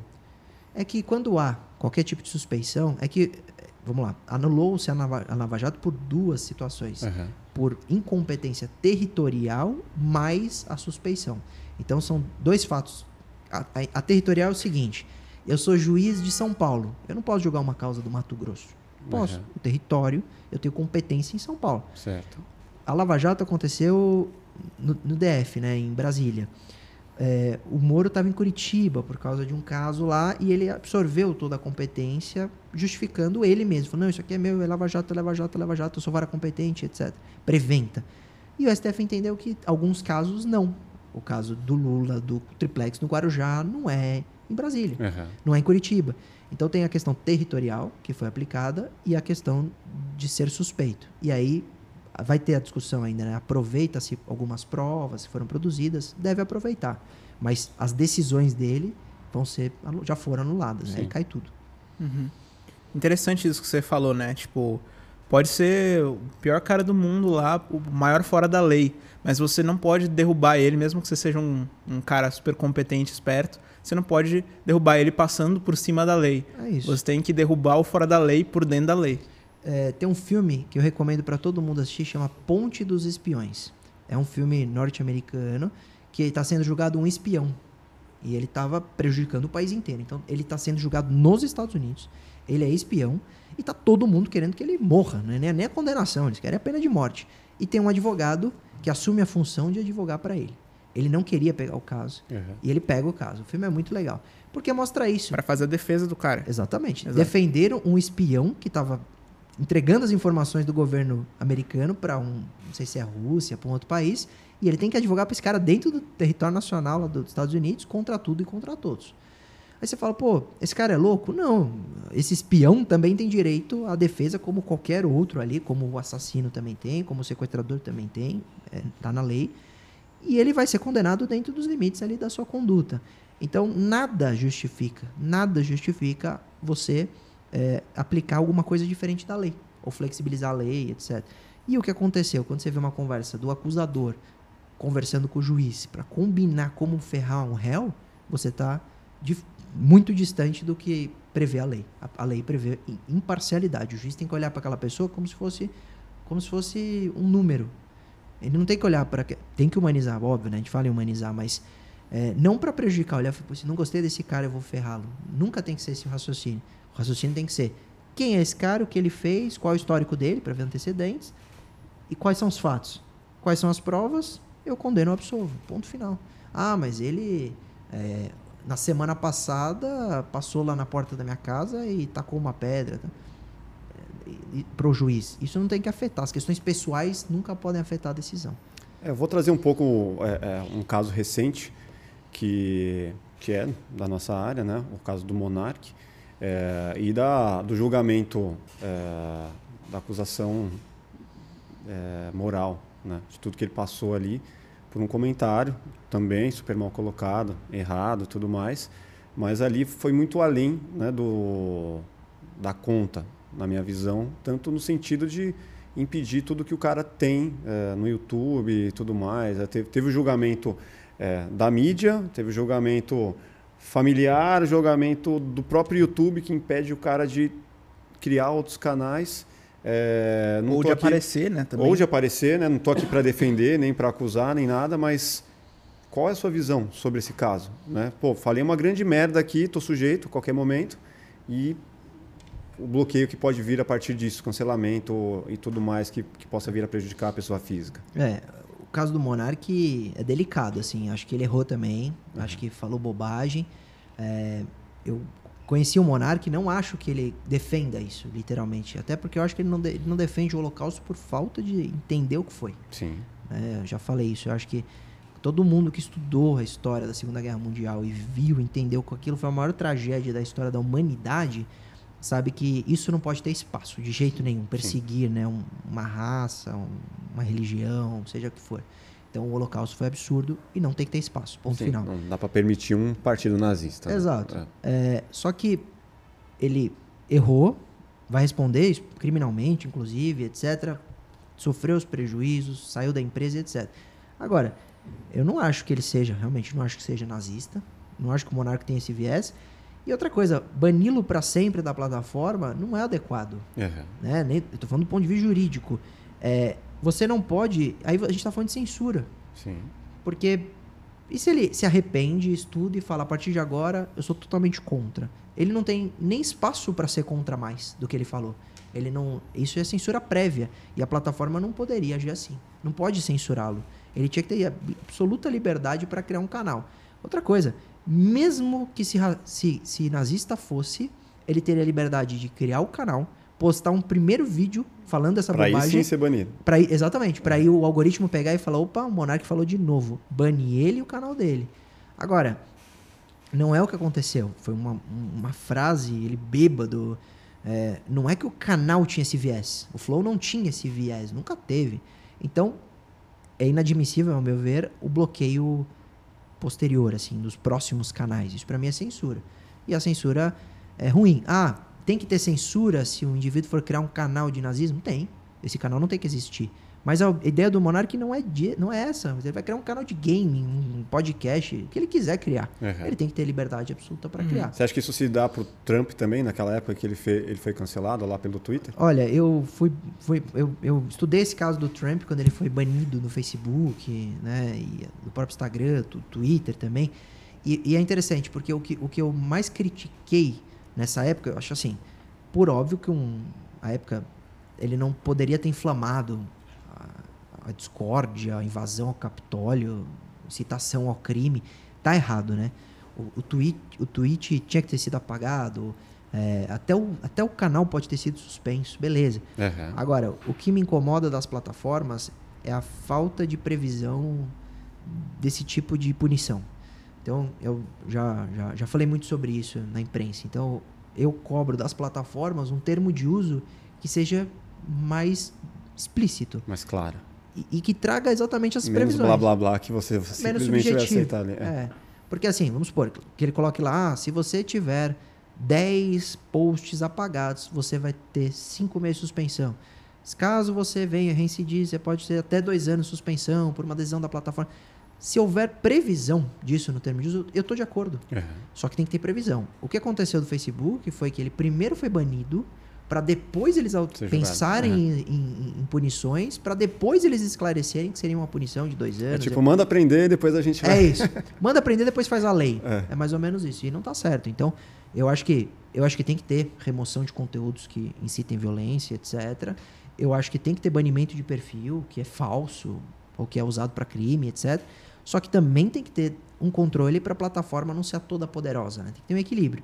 E o equilíbrio eu acho que só vai residir se tiver um termo de uso bem explícito e que tenha- esteja discriminado as condutas inapropriadas, as condutas que gerarão determinadas punições e quais são. Porque aí você aceitou o termo de uso, não tem discussão. Ah, mas eu fui banido 10 anos. Tudo bem, tá lá. Tá lá no termo de uso que aceitou. Agora não dá para eles virarem e eles apagam o seu Inventa ali, seu perfil e fala, agora você tá banido 10 anos. Uhum. Por quê? Ah, porque falou de banana no perfil é 10 anos de banimento. Não, não faz, não faz sentido. E aí você tem que você vai ter que judicializar e é capaz de ser derrubado na justiça. Aí vira uma baita insegurança também. Então, eu- o ideal para mim seria ter uma lei. Uhum. Mas aí muita gente me critica, né? Fala, ah, lá vem o advogado querer falar de lei. Cri- Mas eu acho que só Criar teria, mais uma. É, eu acho que teria segurança se a pessoa tivesse uma lei. Então, É que tem lei que não pega, né? É, mas se tivesse Brasil, se, é- se tivesse uma lei, ela prevalece do termo de uso. Então seria seria a regra do jogo. Uhum. Não pode pôr a mão na bola. Todo mundo sabe que não Mas pode é uma pôr a mão regra na bola. internacional, né? Não, poderia ser uma lei nacional. Será? Porque a plataforma aos usuários brasileiros ia aplicar. É como hoje você vai lá no seu, no seu, nos seus posts e aparece assim: ah, alguns dados poderão ser afetados por causa da Lei Europeia de Proteção de Dados. Não sei se vocês já viram esse alerta em alguma. Esse eu não vi. Quando você às vezes vai ver se sua, se a publicação teve com- comentários, compartilhamentos, aparece ah, alguns dados poderão ser afetados em razão da lei europeia. Tem uma lei de dados, a GDPR, que altera muito sobre a utilização das redes sociais lá. Uhum. É lá, é lá. Afeta aqui, mas o Brasil podia ter uma lei que, que traga, por exemplo, quais seriam as punições de, de remoção de conteúdo, quais seriam a possibilidade é, da plataforma banir ou não um perfil. Seria bom para todo mundo, porque Uhum. hoje quem mais critica esse tipo de regulamentação seria o governo federal. Isso não é, isso não é a regulamentação da internet que muito se Então, fala. fazem. É aí- é aí que, tá, pro- aí que tá a sacanagem, porque quando eu falo isso, vem a, a extrema-direita e faz confusão, trazendo exatamente essa história de regulamentação da mídia, da internet. Aham, Ah, mas vai acabar a liberdade? Muito pelo contrário, às vezes é o que vai salvar a liberdade. é. Porque quando quiserem apagar o perfil do Bolsonaro, por exemplo, ele vai falar, ué, mas olha aqui a lei. A lei tá falando que só se eu errar nesse sentido, que vocês Aham. podem me banir. Não porque vocês querem, não porque o Mark Zuckerberg não concorda com o que eu tô falando. Sim. Então traria mais segurança. Mas o problema é, é exatamente isso que você falou. É, no Brasil e no mundo hoje se vive de narrativas. Sim, vira uma disputa política, né? Disputa política e disputa de, de, de opinião, né? É difícil você conseguir explicar para a população que o objetivo é um só. Então, ah, não, está tentando regulamentar porque o benefício é esse, o malefício é esse, vamos conversar. Não, vai vir um, um lado, vai fazer uma narrativa, vai falar, não, isso aqui é férias, censura. Vem o outro e fala, não, isso aqui também é ruim e tal. E aí, dis- de, debates e narrativas ao invés de debater o que está na lei. Então, isso, Sim. isso é problema. Eu não hoje. entendo muito bem esse negócio de regulamentação na internet quando alguém fala, sabe? É, essa pauta ela veio muito na campanha do Haddad, né? E agora provavelmente vai voltar a ser mais discutida mais pro final aí do ano. E quando se diz isso, qual que é o limite dessa regulamentação? O que, que ela exatamente pode privar é, a população de usar a liberdade de expressão na É que internet? do Haddad não era só da internet, né? Do Haddad era da mídia Da como mídia. um todo. É. Hum, verdade, É, bem e o, lembrado. e o Lula recentemente reprisa algumas vezes essa história. Vamos regulamentar a internet e a imprensa. No fundo, no fundo, o que eu acho que eles querem é trazer algum tipo de regulamentação um pouco mais rigorosa, que poderia ser ruim, né? Poderia ser censura tal. Então, o ideal não seria nem ouvir eles, nem ouvir eh, o, o extrema-direita. O ideal seria pegar um projeto um pouco mais conservador, centro, no sentido de qual o problema hoje? Ah, o problema hoje na internet é- são esses casos em que o Fake indivíduo. news, essas coisas. É, ou que o indivíduo fala bobagem e não tem punição, ou que o indivíduo fala alguma coisa e é punido pela plataforma. Seria ou absoluta impunidade ou a decisão pela plataforma. Acho que hoje, a meu ver, esses são os grandes problemas da internet. Então, quem decide é o Mark Zuckerberg, ou um algoritmo, ou não tem iniciativa nenhuma contra aquela pessoa. A absoluta liberdade é ruim. A gente Sim. vê o Twitter. Eu não, eu não acho que ninguém consegue entrar hoje no Twitter e falar, putz, que rede social saudável. Eu quero É, minha ambiente- filha aqui na Ambiente tóxico. é horrível, né? Todo É. mundo se xinga, se odeia. Tem que ter limite. Se, se alguém am- amanhã resolver te perseguir, todo dia esse cara entrar no seu Twitter e, xingar sua mãe, seus pais e tal, você vai falar, pô, ninguém vai fazer nada contra esse cara. Esse Você não cara pode te- dar o bloco? Você, você poderia bloquear, mas ele poderia continuar a postar no feed dele te ofendendo todo dia. Cria outro perfil, E cara. aí você fala, pô, tem que processar esse cara. A plataforma não deveria tomar uma, uma iniciativa contra aquele cara que tá na cara que só faz esse perfil para isso. Vamos pegar um exemplo, um exemplo bem grotesco para ficar bem claro. Eu crio um perfil, o indivíduo cria um perfil só para colocar negócio de nazismo. É. Esse perfil deve existir? Por Não. óbvio, não, não tem dúvida nenhuma. Mas se existir, é, qual vai ser a iniciativa? O que a gente tem que fazer para ele a- a- ser apagado? Vai ter que mover o judiciário? Então você tem que entrar com ação para isso? Não deveria. Você deveria ter que a plataforma ter autonomia para algumas coisas absurdas, ela remover. Uhum. E para outras, ela tem que justificar. É. Então, por exemplo, você apaga o seu perfil, tá certo? Não, você não fica- fez nada. Você tem que ter um canal, por exemplo, para recorrer, pelo menos. Isso não tem. No Então- caso, por exemplo, se pegassem e fizessem, sei lá, no caso você falou uma página sobre nazismo. E se as pessoas que criassem a página criassem uma página sobre memes de nazismo? Aí é, o público que, que é dono da, da- dessa pasta, tipo, se a plataforma quisesse censurar, eles vão falar, ah, mas não pode nem mais fazer piada hoje em dia. E aí como que ficaria essa situação na lei? É uma boa pergunta. V- vamos, vamos pensar que é uma página de sátira do nazismo. Aí vem a plataforma, vê lá uma swastika e remove. É, a lei, é por isso que eu falo, falta lei.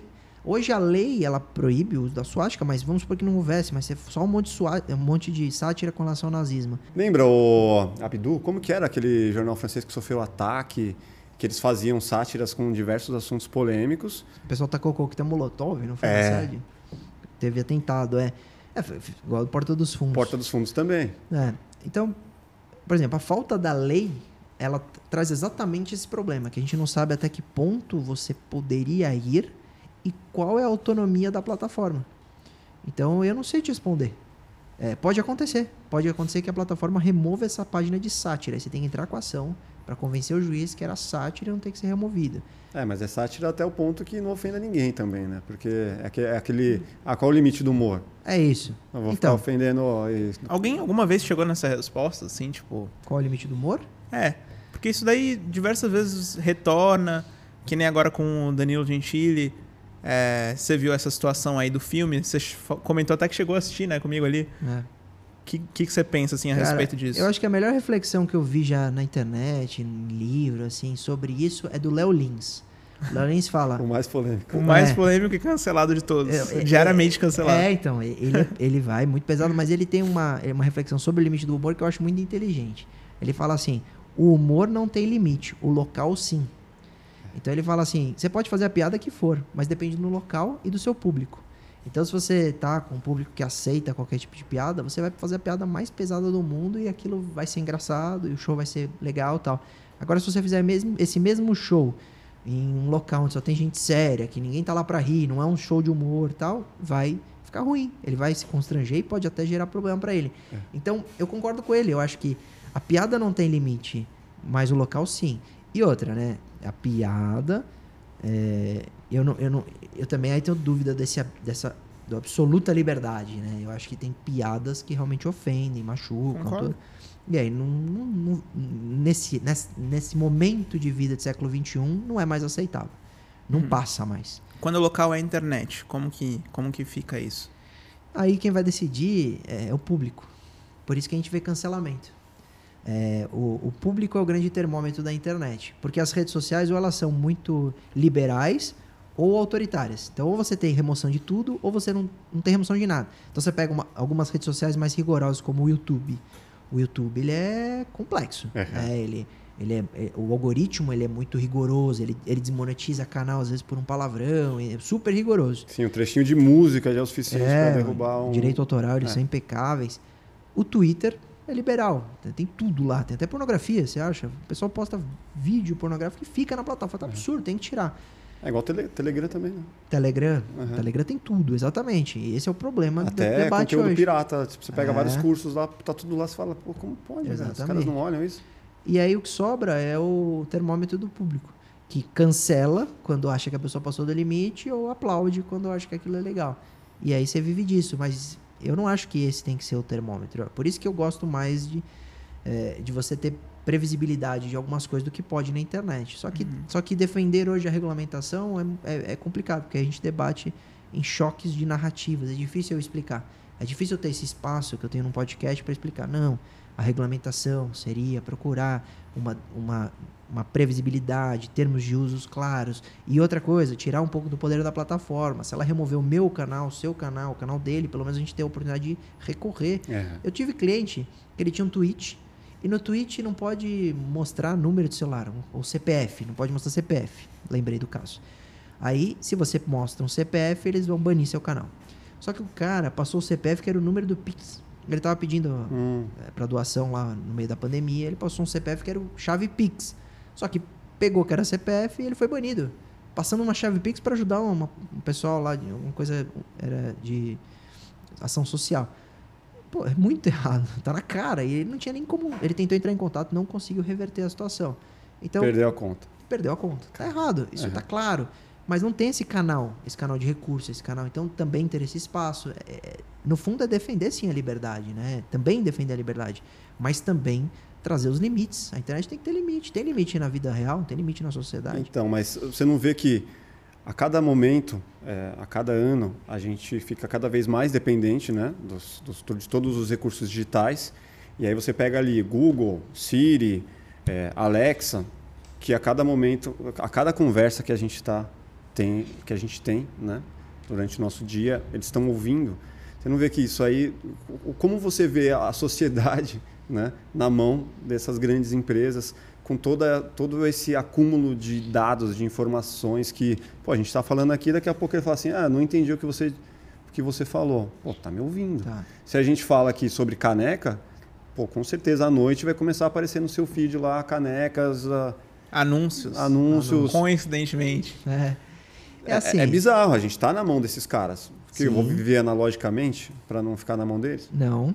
E por isso que às vezes eu sou tão chato quando eu falo tanto que a gente precisa de lei.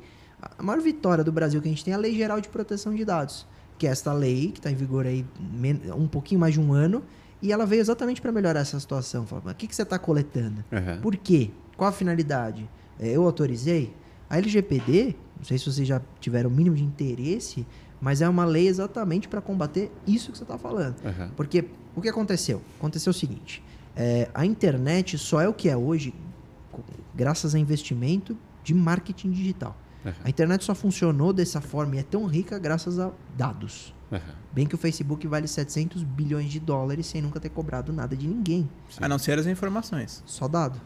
E aí ele, publici- ele, ele vende publicidade em cima desse, dessa análise desses dados, Sim. né? Que aí Uhum. você Isso é a segmenta. publicidade direcionada Exato. já. Que é maravilhosa. Marketing digital é muito bom, mas depende dos dados sempre atualizados. Uhum. Senão ele morre. Amanhã um banco de dados está ultrapassado. Não sabe mais o que você gosta hoje.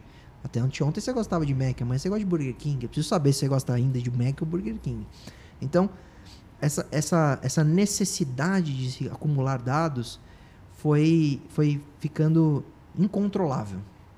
E aí a gente falou no começo do papo, né? E a gente vivia num cenário de internet das coisas, IoT. Tudo que é possível conectar na internet, a gente conecta Uhum. desde a fita de LED até a micro-ondas, geladeira. E a partir do momento em que aquilo está na internet, ele está coletando dados. É quanto tempo você esquenta o macarrão, é, qual a cor preferida do RGB, é, Que horário que você fecha a cortina? fecha a. Exatamente. Qual é o o grau da temperatura da banheira que você prefere.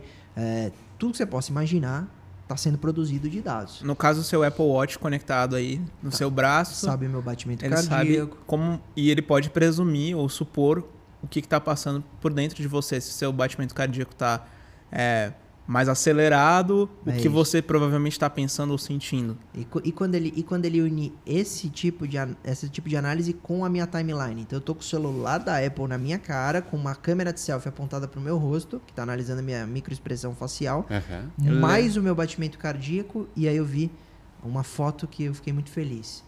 Ele monitorou, viu que eu fiquei mais tempo nessa foto, viu que eu dei o like, o compartilhamento, minha expressão facial foi de felicidade e ainda meu batimento cardíaco. Então ele sabe exatamente a minha reação para com conteúdo. Fala, hum, esse cara gosta de Nem determinada precisa. coisa. Exato. Nem precisa chamar o Vitor do Metaforando Não para precisa descobrir. do Metaforana. Não, ficou fácil para Apple. E aí, é, você vai além, você começa a ver alteração da pigmentação da pele.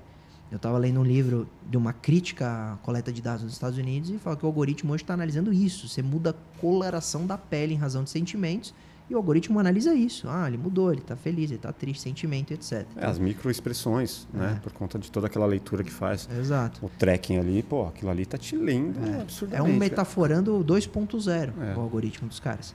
Então, é, fica, fica muito absurda a coleta, voz, é, dispositivos acoplados no corpo tudo mais.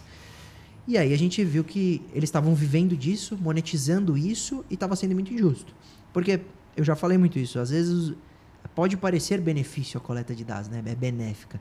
Você vai na farmácia, dá o CPF e ganha desconto. Uhum. Você baixa o app da seguradora do seu carro e ganha desconto. Mas o que eles ganham? Né? Qual é o ganho da empresa? Ah, a farmácia pode entregar esse dado para o seu plano de saúde. E amanhã seu plano de saúde vai dobrar de preço porque você pode ter uma doença em razão dos medicamentos que você toma. Cadê o Uhum. benefício? A sua seguradora, ao instalar o app, ela tá lá no termo de uso, ela vê geolocalização. Tá entendendo se o carro tá dormindo na garagem ou não? É, tá dormindo na garagem, você tava ainda vendo a namorada dormindo, deixando o carro na rua. Você passou do limite de velocidade três vezes hoje. Uhum. Então, não vão pagar o sinistro. Então, cadê o benefício? E aí as empresas começaram, a, a sociedade começou a perceber que a coleta não era tão benéfica. Elas, eles pensavam muito mais neles do que no consumidor. E aí veio uma lei, primeiro europeia, que é a GDPR, que limita isso. Fala, vocês querem coletar? Tudo bem. Mas pelo menos avise o consumidor que você está coletando. É. Né, porra? Você vai baixar um app com... É aquele lance de aceitar cookies agora quando você abre o site? Exatamente. É. Isso faz parte da, da mudança da lei, que ela obriga que o cookie. Eu aceito, obrigado. É, Ela obriga que o cookie seja explícito, né? Que você saiba exatamente. Olha, exatamente o que está sendo coletado e autorize essa coleta. Então eu comprei esse relógio, Tudo bem ele coletar meu batimento cardíaco, mas eu quero saber que, ele, que eles estão me monitorando. Pode crer. A minha queda, por exemplo. eu- você- hoje, se você cai da, da bicicleta, ele chama a emergência. Ele, ele, ele tá acompanhando a velocidade de movimento do meu braço para chamar o- a emergência. Isso tem, tá ativado. Eu já testei. é- É legal pra caramba. Você já foi lá e falou, vou cair para Vou chamar. cair Uma vez- só, só pra ver se é real. É, uma vez eu testei porque eu tava, tava é, jogando pôquer com meus amigos e, e aí na hora que a gente ganhou uma partida, eu comentei um amigo meu assim, rápido, a gente deu uma mão e aí Apareceu a apareceu, detectamos uma queda, você caiu, a gente se enganou. Tal. Aí tem um Depois- sino. É, aí você- aí você- se você não responde, acho que em 30 segundos ele chama a emergência. Uhum. E ele já salvou gente isso nos Estados Unidos. O cara cai de bicicleta, desmaiar e o Apple Watch chamar. Então é, é legal, a experiência é magnífica É, de tem você. os dois lados, né? É isso, mas se quer coletar, pelo menos informe é, o que, para que e até quando. Né? Então a LGPD só faz isso. Ela fala: vocês querem coletar? Pode, mas me avise o que. Permitir Sim. durante o uso, né? Exatamente. É. permitido durante o uso. Porque aí você vê. qual- por- o que é o permitir durante o uso? Significa que enquanto você não está usando, ele estava te monitorando do mesmo jeito. É. E aí faz triangulação de dado. Aí vai pegar os, os endereços que você mais frequenta, a rota que você gosta mais. Aí começa a ficar uma. Você não acha que está ficando tão complexo que esse, esse deveria ser um assunto a ser debatido já nas escolas, já no- na pré-escola, ali na- nos primeiros anos? Porque, cara, tá- eu vejo a criançada, né? Tenho filhas pequenas. E elas estão com celular na mão, com iPad, com computador, desde muito pequenas, desde dois, três anos, assim, é uma coisa absurda. Mas elas vão aprendendo ali por conta de a gente passa as informações e tudo mais, mas sabe-se lá, tá assistindo o YouTube, hora tá assistindo a- o desenhozinho lá, sabe-se lá o que cai depois.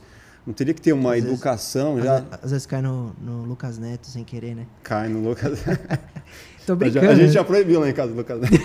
Tá bloqueado. Sério mesmo? já.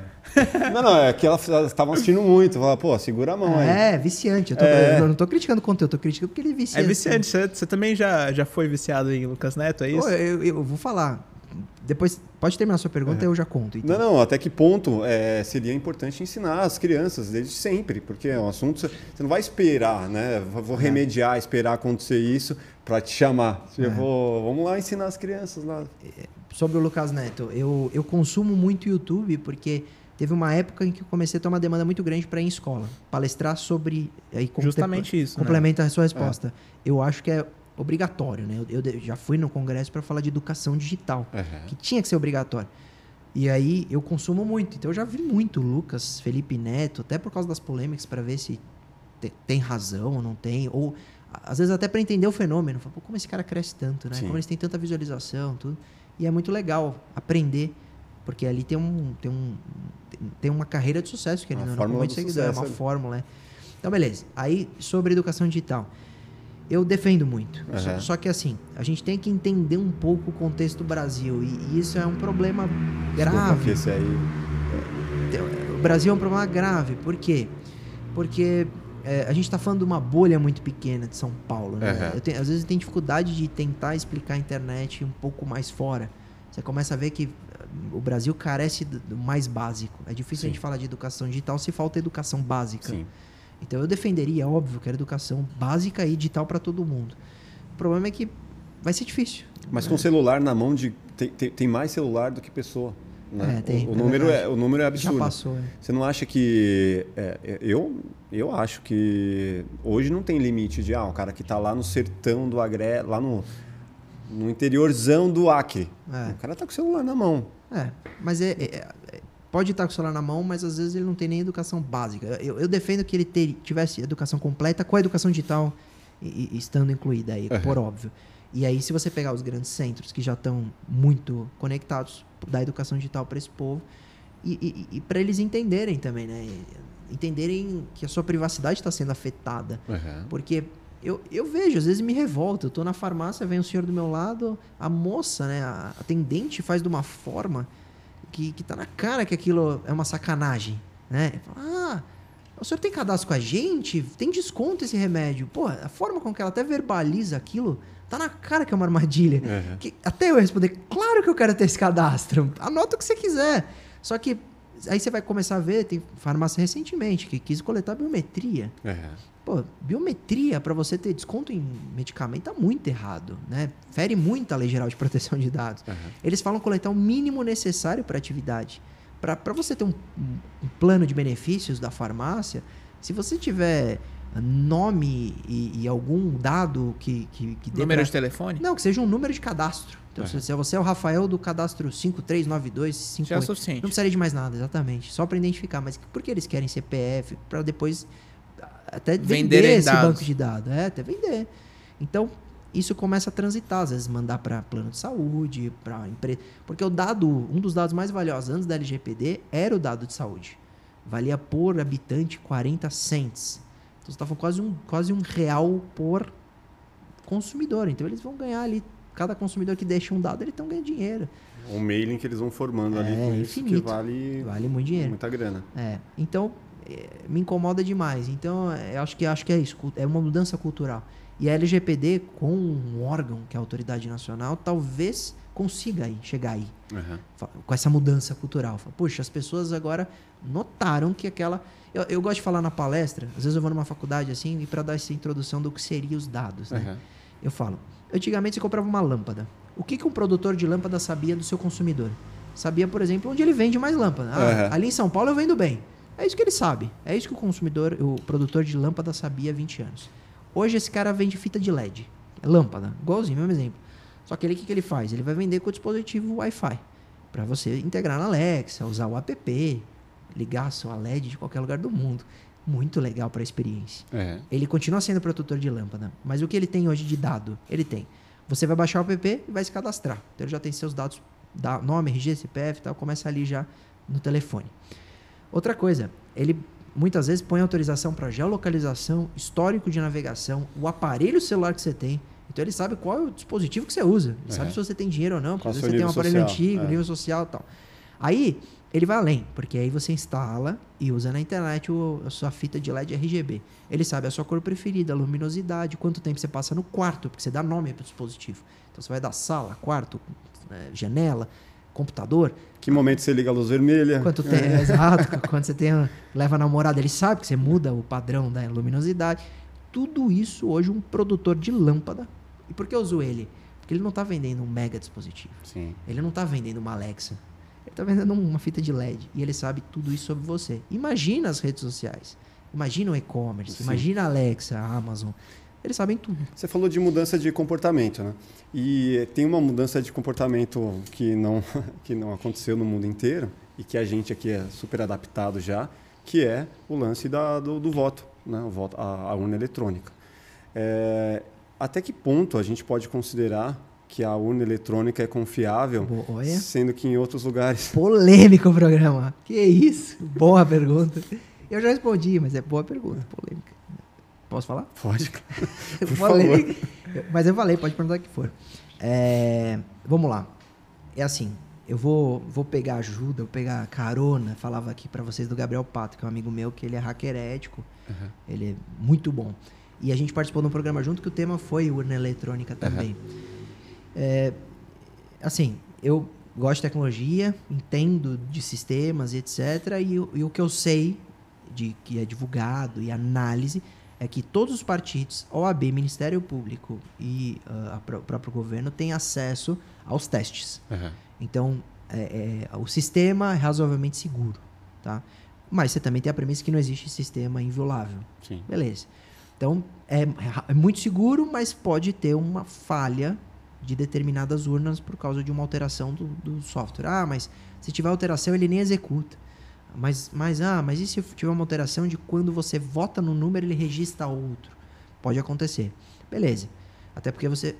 Qual é o grande problema da urna, né? Por que se coloca tanto em xeque a urna? Porque eu vou lá, coloco o número 5 e confirmo. Não há nenhuma informação, além do fim na tela, de que 5 foi registrado no sistema. Pode uhum. ter sido registrado 6, 7, 8, 9, 10, 15, 20. Então eu não tenho a informação e a comprovação como eleitor que foi o 5 registrado. E quando sai o boletim de urna, que seria o que seria a checagem, vai sair que 10 pessoas votaram no 5. Mas quem são essas 10? Sim. O voto é secreto.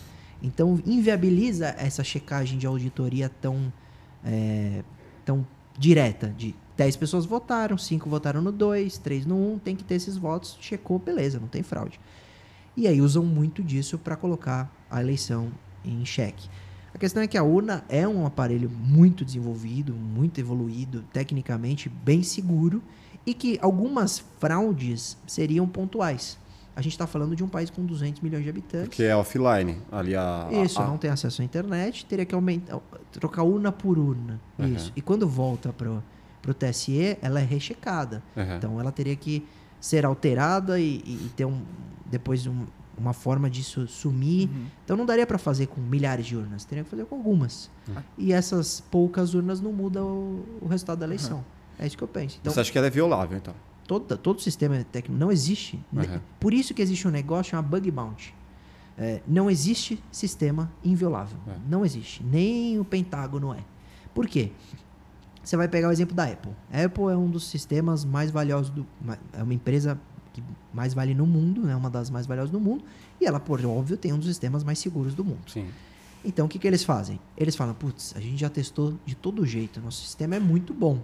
Vamos fazer um negócio, vamos fazer um programa de bug bounty. A gente vai falar, o mundo, você aí, menino do Brasil, da Rússia, da China, Tem pode- que invadir a gente, só pra ver tenta se você é bom. invadir, isso, e se você conseguir invadir, me avisa que eu vou te pagar. Eu vou te dar dinheiro por isso. E aí a gente vê os exemplos, né? Teve o- Alonso, um menino de 14 anos, brasileiro, que achou uma falha de vulnerabilidade de acesso ao Instagram. Dava pra invadir um perfil por um filtro na foto que ele achou sem querer fazendo um filtro pra namoradinha. 14 anos. Achou a vulnerabilidade. O programa de Bug Bounty é um programa animal, porque tem muita humildade da empresa. Aham. Pouco importa quem você é, pode me testar, eu vou te pagar. Segundo, que estimula a evolução tecnológica. Mas olha como o sistema de desenvolvimento de software da Apple pisou na bola ali de uma coisa que um molequinho de 14 anos achou. Agora, você vai me falar que a urna é tão evoluída quanto? Não é. Fato, não é. A questão é, é que é muito segura. É, esse, todos os partidos, OAB, Ministério Público, têm a oportunidade de testar e comprovar essa segurança Uhum. que é razoável, porque o que a gente tem que procurar é a segurança razoável. Que, tem que ter uma segurança a dizer, se, se tiver uma fraude, é possível que altere-se o resultado? Uhum. Sim ou não? Essa é a pergunta, eu acho. Porque, lógico, a urna lá no fim do mundo, que seja fácil, com 10 votos, que alguém não vai ter acesso, a urna nem vai chegar, porque vai só vir, vir o, Uhum. o resultado tal. Então você toma todas as medidas de prevenção, mas não existe prevenção absoluta. E por que não pega no mundo? Né? É uma boa pergunta. É, é assim. Cara, a gente viu as eleições norte-americanas em papel, o cara mandando o, o- o voto por correio. Uhum. Qual a segurança de um voto pelo correio? Então, é, é difícil justificar, porque o, o argumento daqueles que descredibilizam a urna diz: ah, mas tem cinco países no mundo só que usam a urna eletrônica, o resto ainda é, ou é papel. Só que a urna eletrônica tem seus benefícios, né? Velocidade na apuração. É, é isso que eu falo. Nem, não, não há nenhum estudo a dizer o- a eleição com urna é fraudulenta. Uhum. Nunca ouvi isso. Até porque aqueles que criticam foram eleitos por esta urna. Bolsonaro. É, e aí ele vai falar Que o quê? é, é loucão, né? O cara fala isso. É, ele fala, eu fui eleito nessa urna, mas se não tivesse fraude eu teria 5 milhões de votos a mais. Você já ganhou, né? Você quer mais o quê? Não, mas será, né? É, descredibiliza o É. eleitor dele. Né? É. É. Então, é, assim, eu nem entro no debate político. Sim. Eu olho a urna, analiso tecnicamente, converso com esses especialistas que tiveram contato direto e testaram, e eles falam, pô, é muito seguro. Então, se houver uma fraude, é possível, mas muito pontual, que não mudaria mais de, sei lá, mais de 30 mil votos numa eleição presidencial, que Uhum. não, faz, não significa nada. Cara, a gente tem uma, uma, uma, um hábito, uma coisa que a gente sempre faz aqui, que não tem nada a ver com o seu assunto, que talvez seja até mais fácil, porque a gente pede uma música de cada um dos convidados, Uma música. Foi Já- essa que foi pega de surpresa. já para que a gente. A gente tem uma playlist no Spotify. Tá? E cada episódio é marcado com essa música do convidado que a gente tenta trazer uma memória afetiva. E é uma música que tenha marcado a sua história e que você conte qual a história que, que essa música te traz. É, ela vai pro meu episódio ou só pra playlist? Porque eu vou estragar o meu episódio se eu pôr a minha música. Não, Não, ela vai Você só, vai contando só a pra história aqui. É, Só uma playlist? aqui no a música episódio no fica episódio. a história. é porque senão dá eu direitos autorais, né? Pessoal- agora o pessoal vai me achar um idoso. Assim, acho que eu- se- quando você me pergunta uma música, a primeira música que vem na minha cabeça e seria a música de uma vida, só pode ser Epitáfio. do Fábio Júnior. É uma música que tem uma baita lição. Eu, eu, eu gosto de consumir entretenimento olhando sempre pelo lado de o que lição eu posso tirar daquilo. Uhum. Bem que eu sou. é, eu, eu- assisto reiteradamente o filme Beleza Oculta, Uhum. do Will Smith, que trata sobre é, depressão. é, porque toda vez que eu vejo. Todo, todo dia que eu tô triste e vejo aquele filme, eu começo a, a dar valor às coisas que importam na vida. Sim. Porque ali você vê um filme que ele, que ele perde, né, um parente e tal, e, e ele lida com isso e no final, não vou contar porque não vou dar spoiler, mas todo mundo que não viu, assistam esse filme. Aquele do, do- que ele, que ele tem a Isso, mania de, Exato. Que ele é dono de uma de empresa. enfileirar os dominós, É, né? que ele derruba o dominó. Uhum. E, cara, Essa esse, música não é do Titãs, não? Eu- é do Titãs, mas eu gosto da versão cantada pelo Fábio Júnior. tá, isso, tá vendo? Mas é, isso é Eu origem. fiquei meio em dúvida. O Falei, original será é- que eu não conheço? É, a mas na playlist É tem que ser outra? Fábio Júnior. Pra Fábio Júnior. Entendi, entendi. E Epitáfio é isso. Epitáfio fala sobre é, tudo que você passou, que já passou, tudo que vem no futuro, que a gente tem que é, enaltecer, valorizar e que o presente é que importa, né? No fundo, é, e que a gente deveria ter aproveitado mais o passado. Então, Epitáfio é uma baita lição de vida. É muito foda. É, podia pôr sertanejo, que eu gosto muito, é? pôr Jorge Matheus, que eu gosto pra caramba, mas uma, uma música que marca a minha vida e tem algum significado seria Epitáfio. Animal. Da hora, cara. É isso. Né, cara? Porque Bom saber. é legal isso. é- Se a gente puder acabar com uma mensagem, eu acho que é isso. É, procurem nas, nessas, no, no entretenimento as mensagens. Você começa. Eu, eu, eu gosto muito disso porque hoje eu fico feliz de conseguir enxergar isso. Porque quando eu via com 20 anos, com 15 anos, eu não conseguia enxergar. Sim. Eu saía de um filme e falava, pô, legal esse filme. Não absorvia, né? É, que nem, é que nem assistir Coringa. O Coringa, ou você assiste um filme ou outro filme, se você for de um ponto de vista social, entender a cabeça dele, entender. É, é- é outro filme, totalmente distinto. E quando você vai ver entrevistas né, do, do ator, esqueci o nome dele. É, Joaquim Phoenix. Jo- Joaquim isso, Phoenix. Eu não sei como isso, se fala, mas sério. Você vai ver que ele, ele, ele refletiu tudo isso para fazer o personagem. Bastante. O ator Uhum. tem esse, esse papel e ele passa no filme. E às vezes a gente tem, às vezes falta de experiência, falta de idade, até falta de de, de, De interesse. é. É. Às vezes a gente nem quer ver pensando nisso, É. só quer ver pra curtir com a Sim. namorada. Mas o filme Beleza Oculta, toda vez que eu tô triste eu vejo, choro como uma criança, Cara, profundamente Uhum.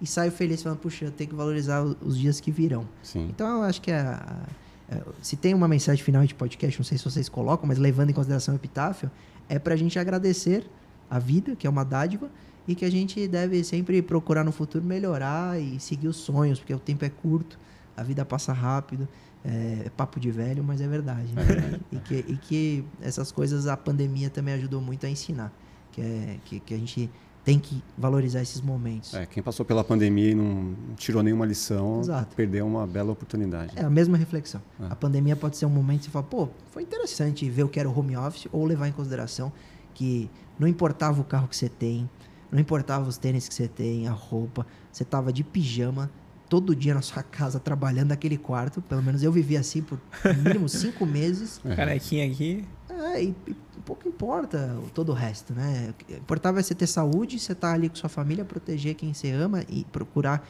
que as pessoas não ficassem doentes, que morresse o mínimo de, de pessoas e que quem pudesse ajudar, a gente aju- devia, deveria e deve ajudar. Então a pandemia tem uma lição enorme sobre, sobre o mundo capitalista, Sim. né? Correr atrás da... O dinheiro é, não, não tem que nunca estar à frente de nada disso, nunca. Então a pandemia deu boas lições. É animal. É isso aí. Vamos fechar? Pô, vamos fechar. Beleza, galera. Antes de mais nada, é importante que você se inscreva no canal, se você ainda não se inscreveu, ative o sininho, deixa o like se você ainda não deixou também e o seu comentário aqui pra gente saber quem que você quer ver aqui no Plugado, beleza? E também, aqui no nosso link da descrição, tem lá o nosso Instagram, nosso TikTok e o mais importante de todos, o nosso grupo do Telegram, que é pra vocês trocarem ideia lá com a gente, beleza? Falar mais diretamente com a gente, entender quem que tá vindo no Plugado, vocês podem mandar perguntas pros convidados antes de todo mundo saber, tá? Porque é lá que a gente avisa quem que tá vindo aqui. Não tem outra forma de saber por enquanto, a não ser por lá, beleza? E qual que são as suas redes sociais? Eu tava ouvindo, ele tava, vocês estavam preocupados com a decisão do Alexandre de Moraes, né? Com a suspensão do Telegram. É, a gente ficou um pouquinho preocupado. tô vendo o único canal é o Telegram. Mas, ah, eu tô, tô nas redes sociais, principalmente no. Eu gosto muito do, Instagram, Uhum. arroba Luiz Augusto, meu nome, Luiz Augusto Duros, mas eu tô em tudo. Uma vez eu tava começando a fazer minhas redes e um colega falou: esteja em todas. É, é, gratuito. Então, é, o conselho que eu dou ao pessoal é criem, a- quem quer profissionalmente usar as redes sociais, crie um perfil em tudo que você possa imaginar. Tenha. Espalhe os seus dados por aí. É isso que eu ia falar. O próprio Consegue? advogado que tava falando. Não, mas a até- LGPD, vai lá, você dá uma olhadinha no termo de uso. Mas o resto, cria tudo porque vale a pena. É mais um canal pra você conhecer gente, pra você estar junto. Entrega seus dados às vezes no pra você mundo mostrar o e- seu trabalho. E Mas- deixa aí, né? Mas quem quiser, Luiz Augusto Durso no Instagram, eu vou estar lá respondendo sempre, respondo os inbox, aluno sempre manda. Eu tô mostrando o direito digital de uma forma simples e didática, espero, né? Mas Legal. valeu, obrigado pelo convite. Cara, eu que agradeço, obrigado. Papo muito legal, muito interessante e muito construtivo, né, pra galera aí. Acho que sensacional. Obrigado. Valeu mesmo. Valeu. Agradeço. Valeu, galera. Até o próximo Plugado Podcast. Abraço. Valeu.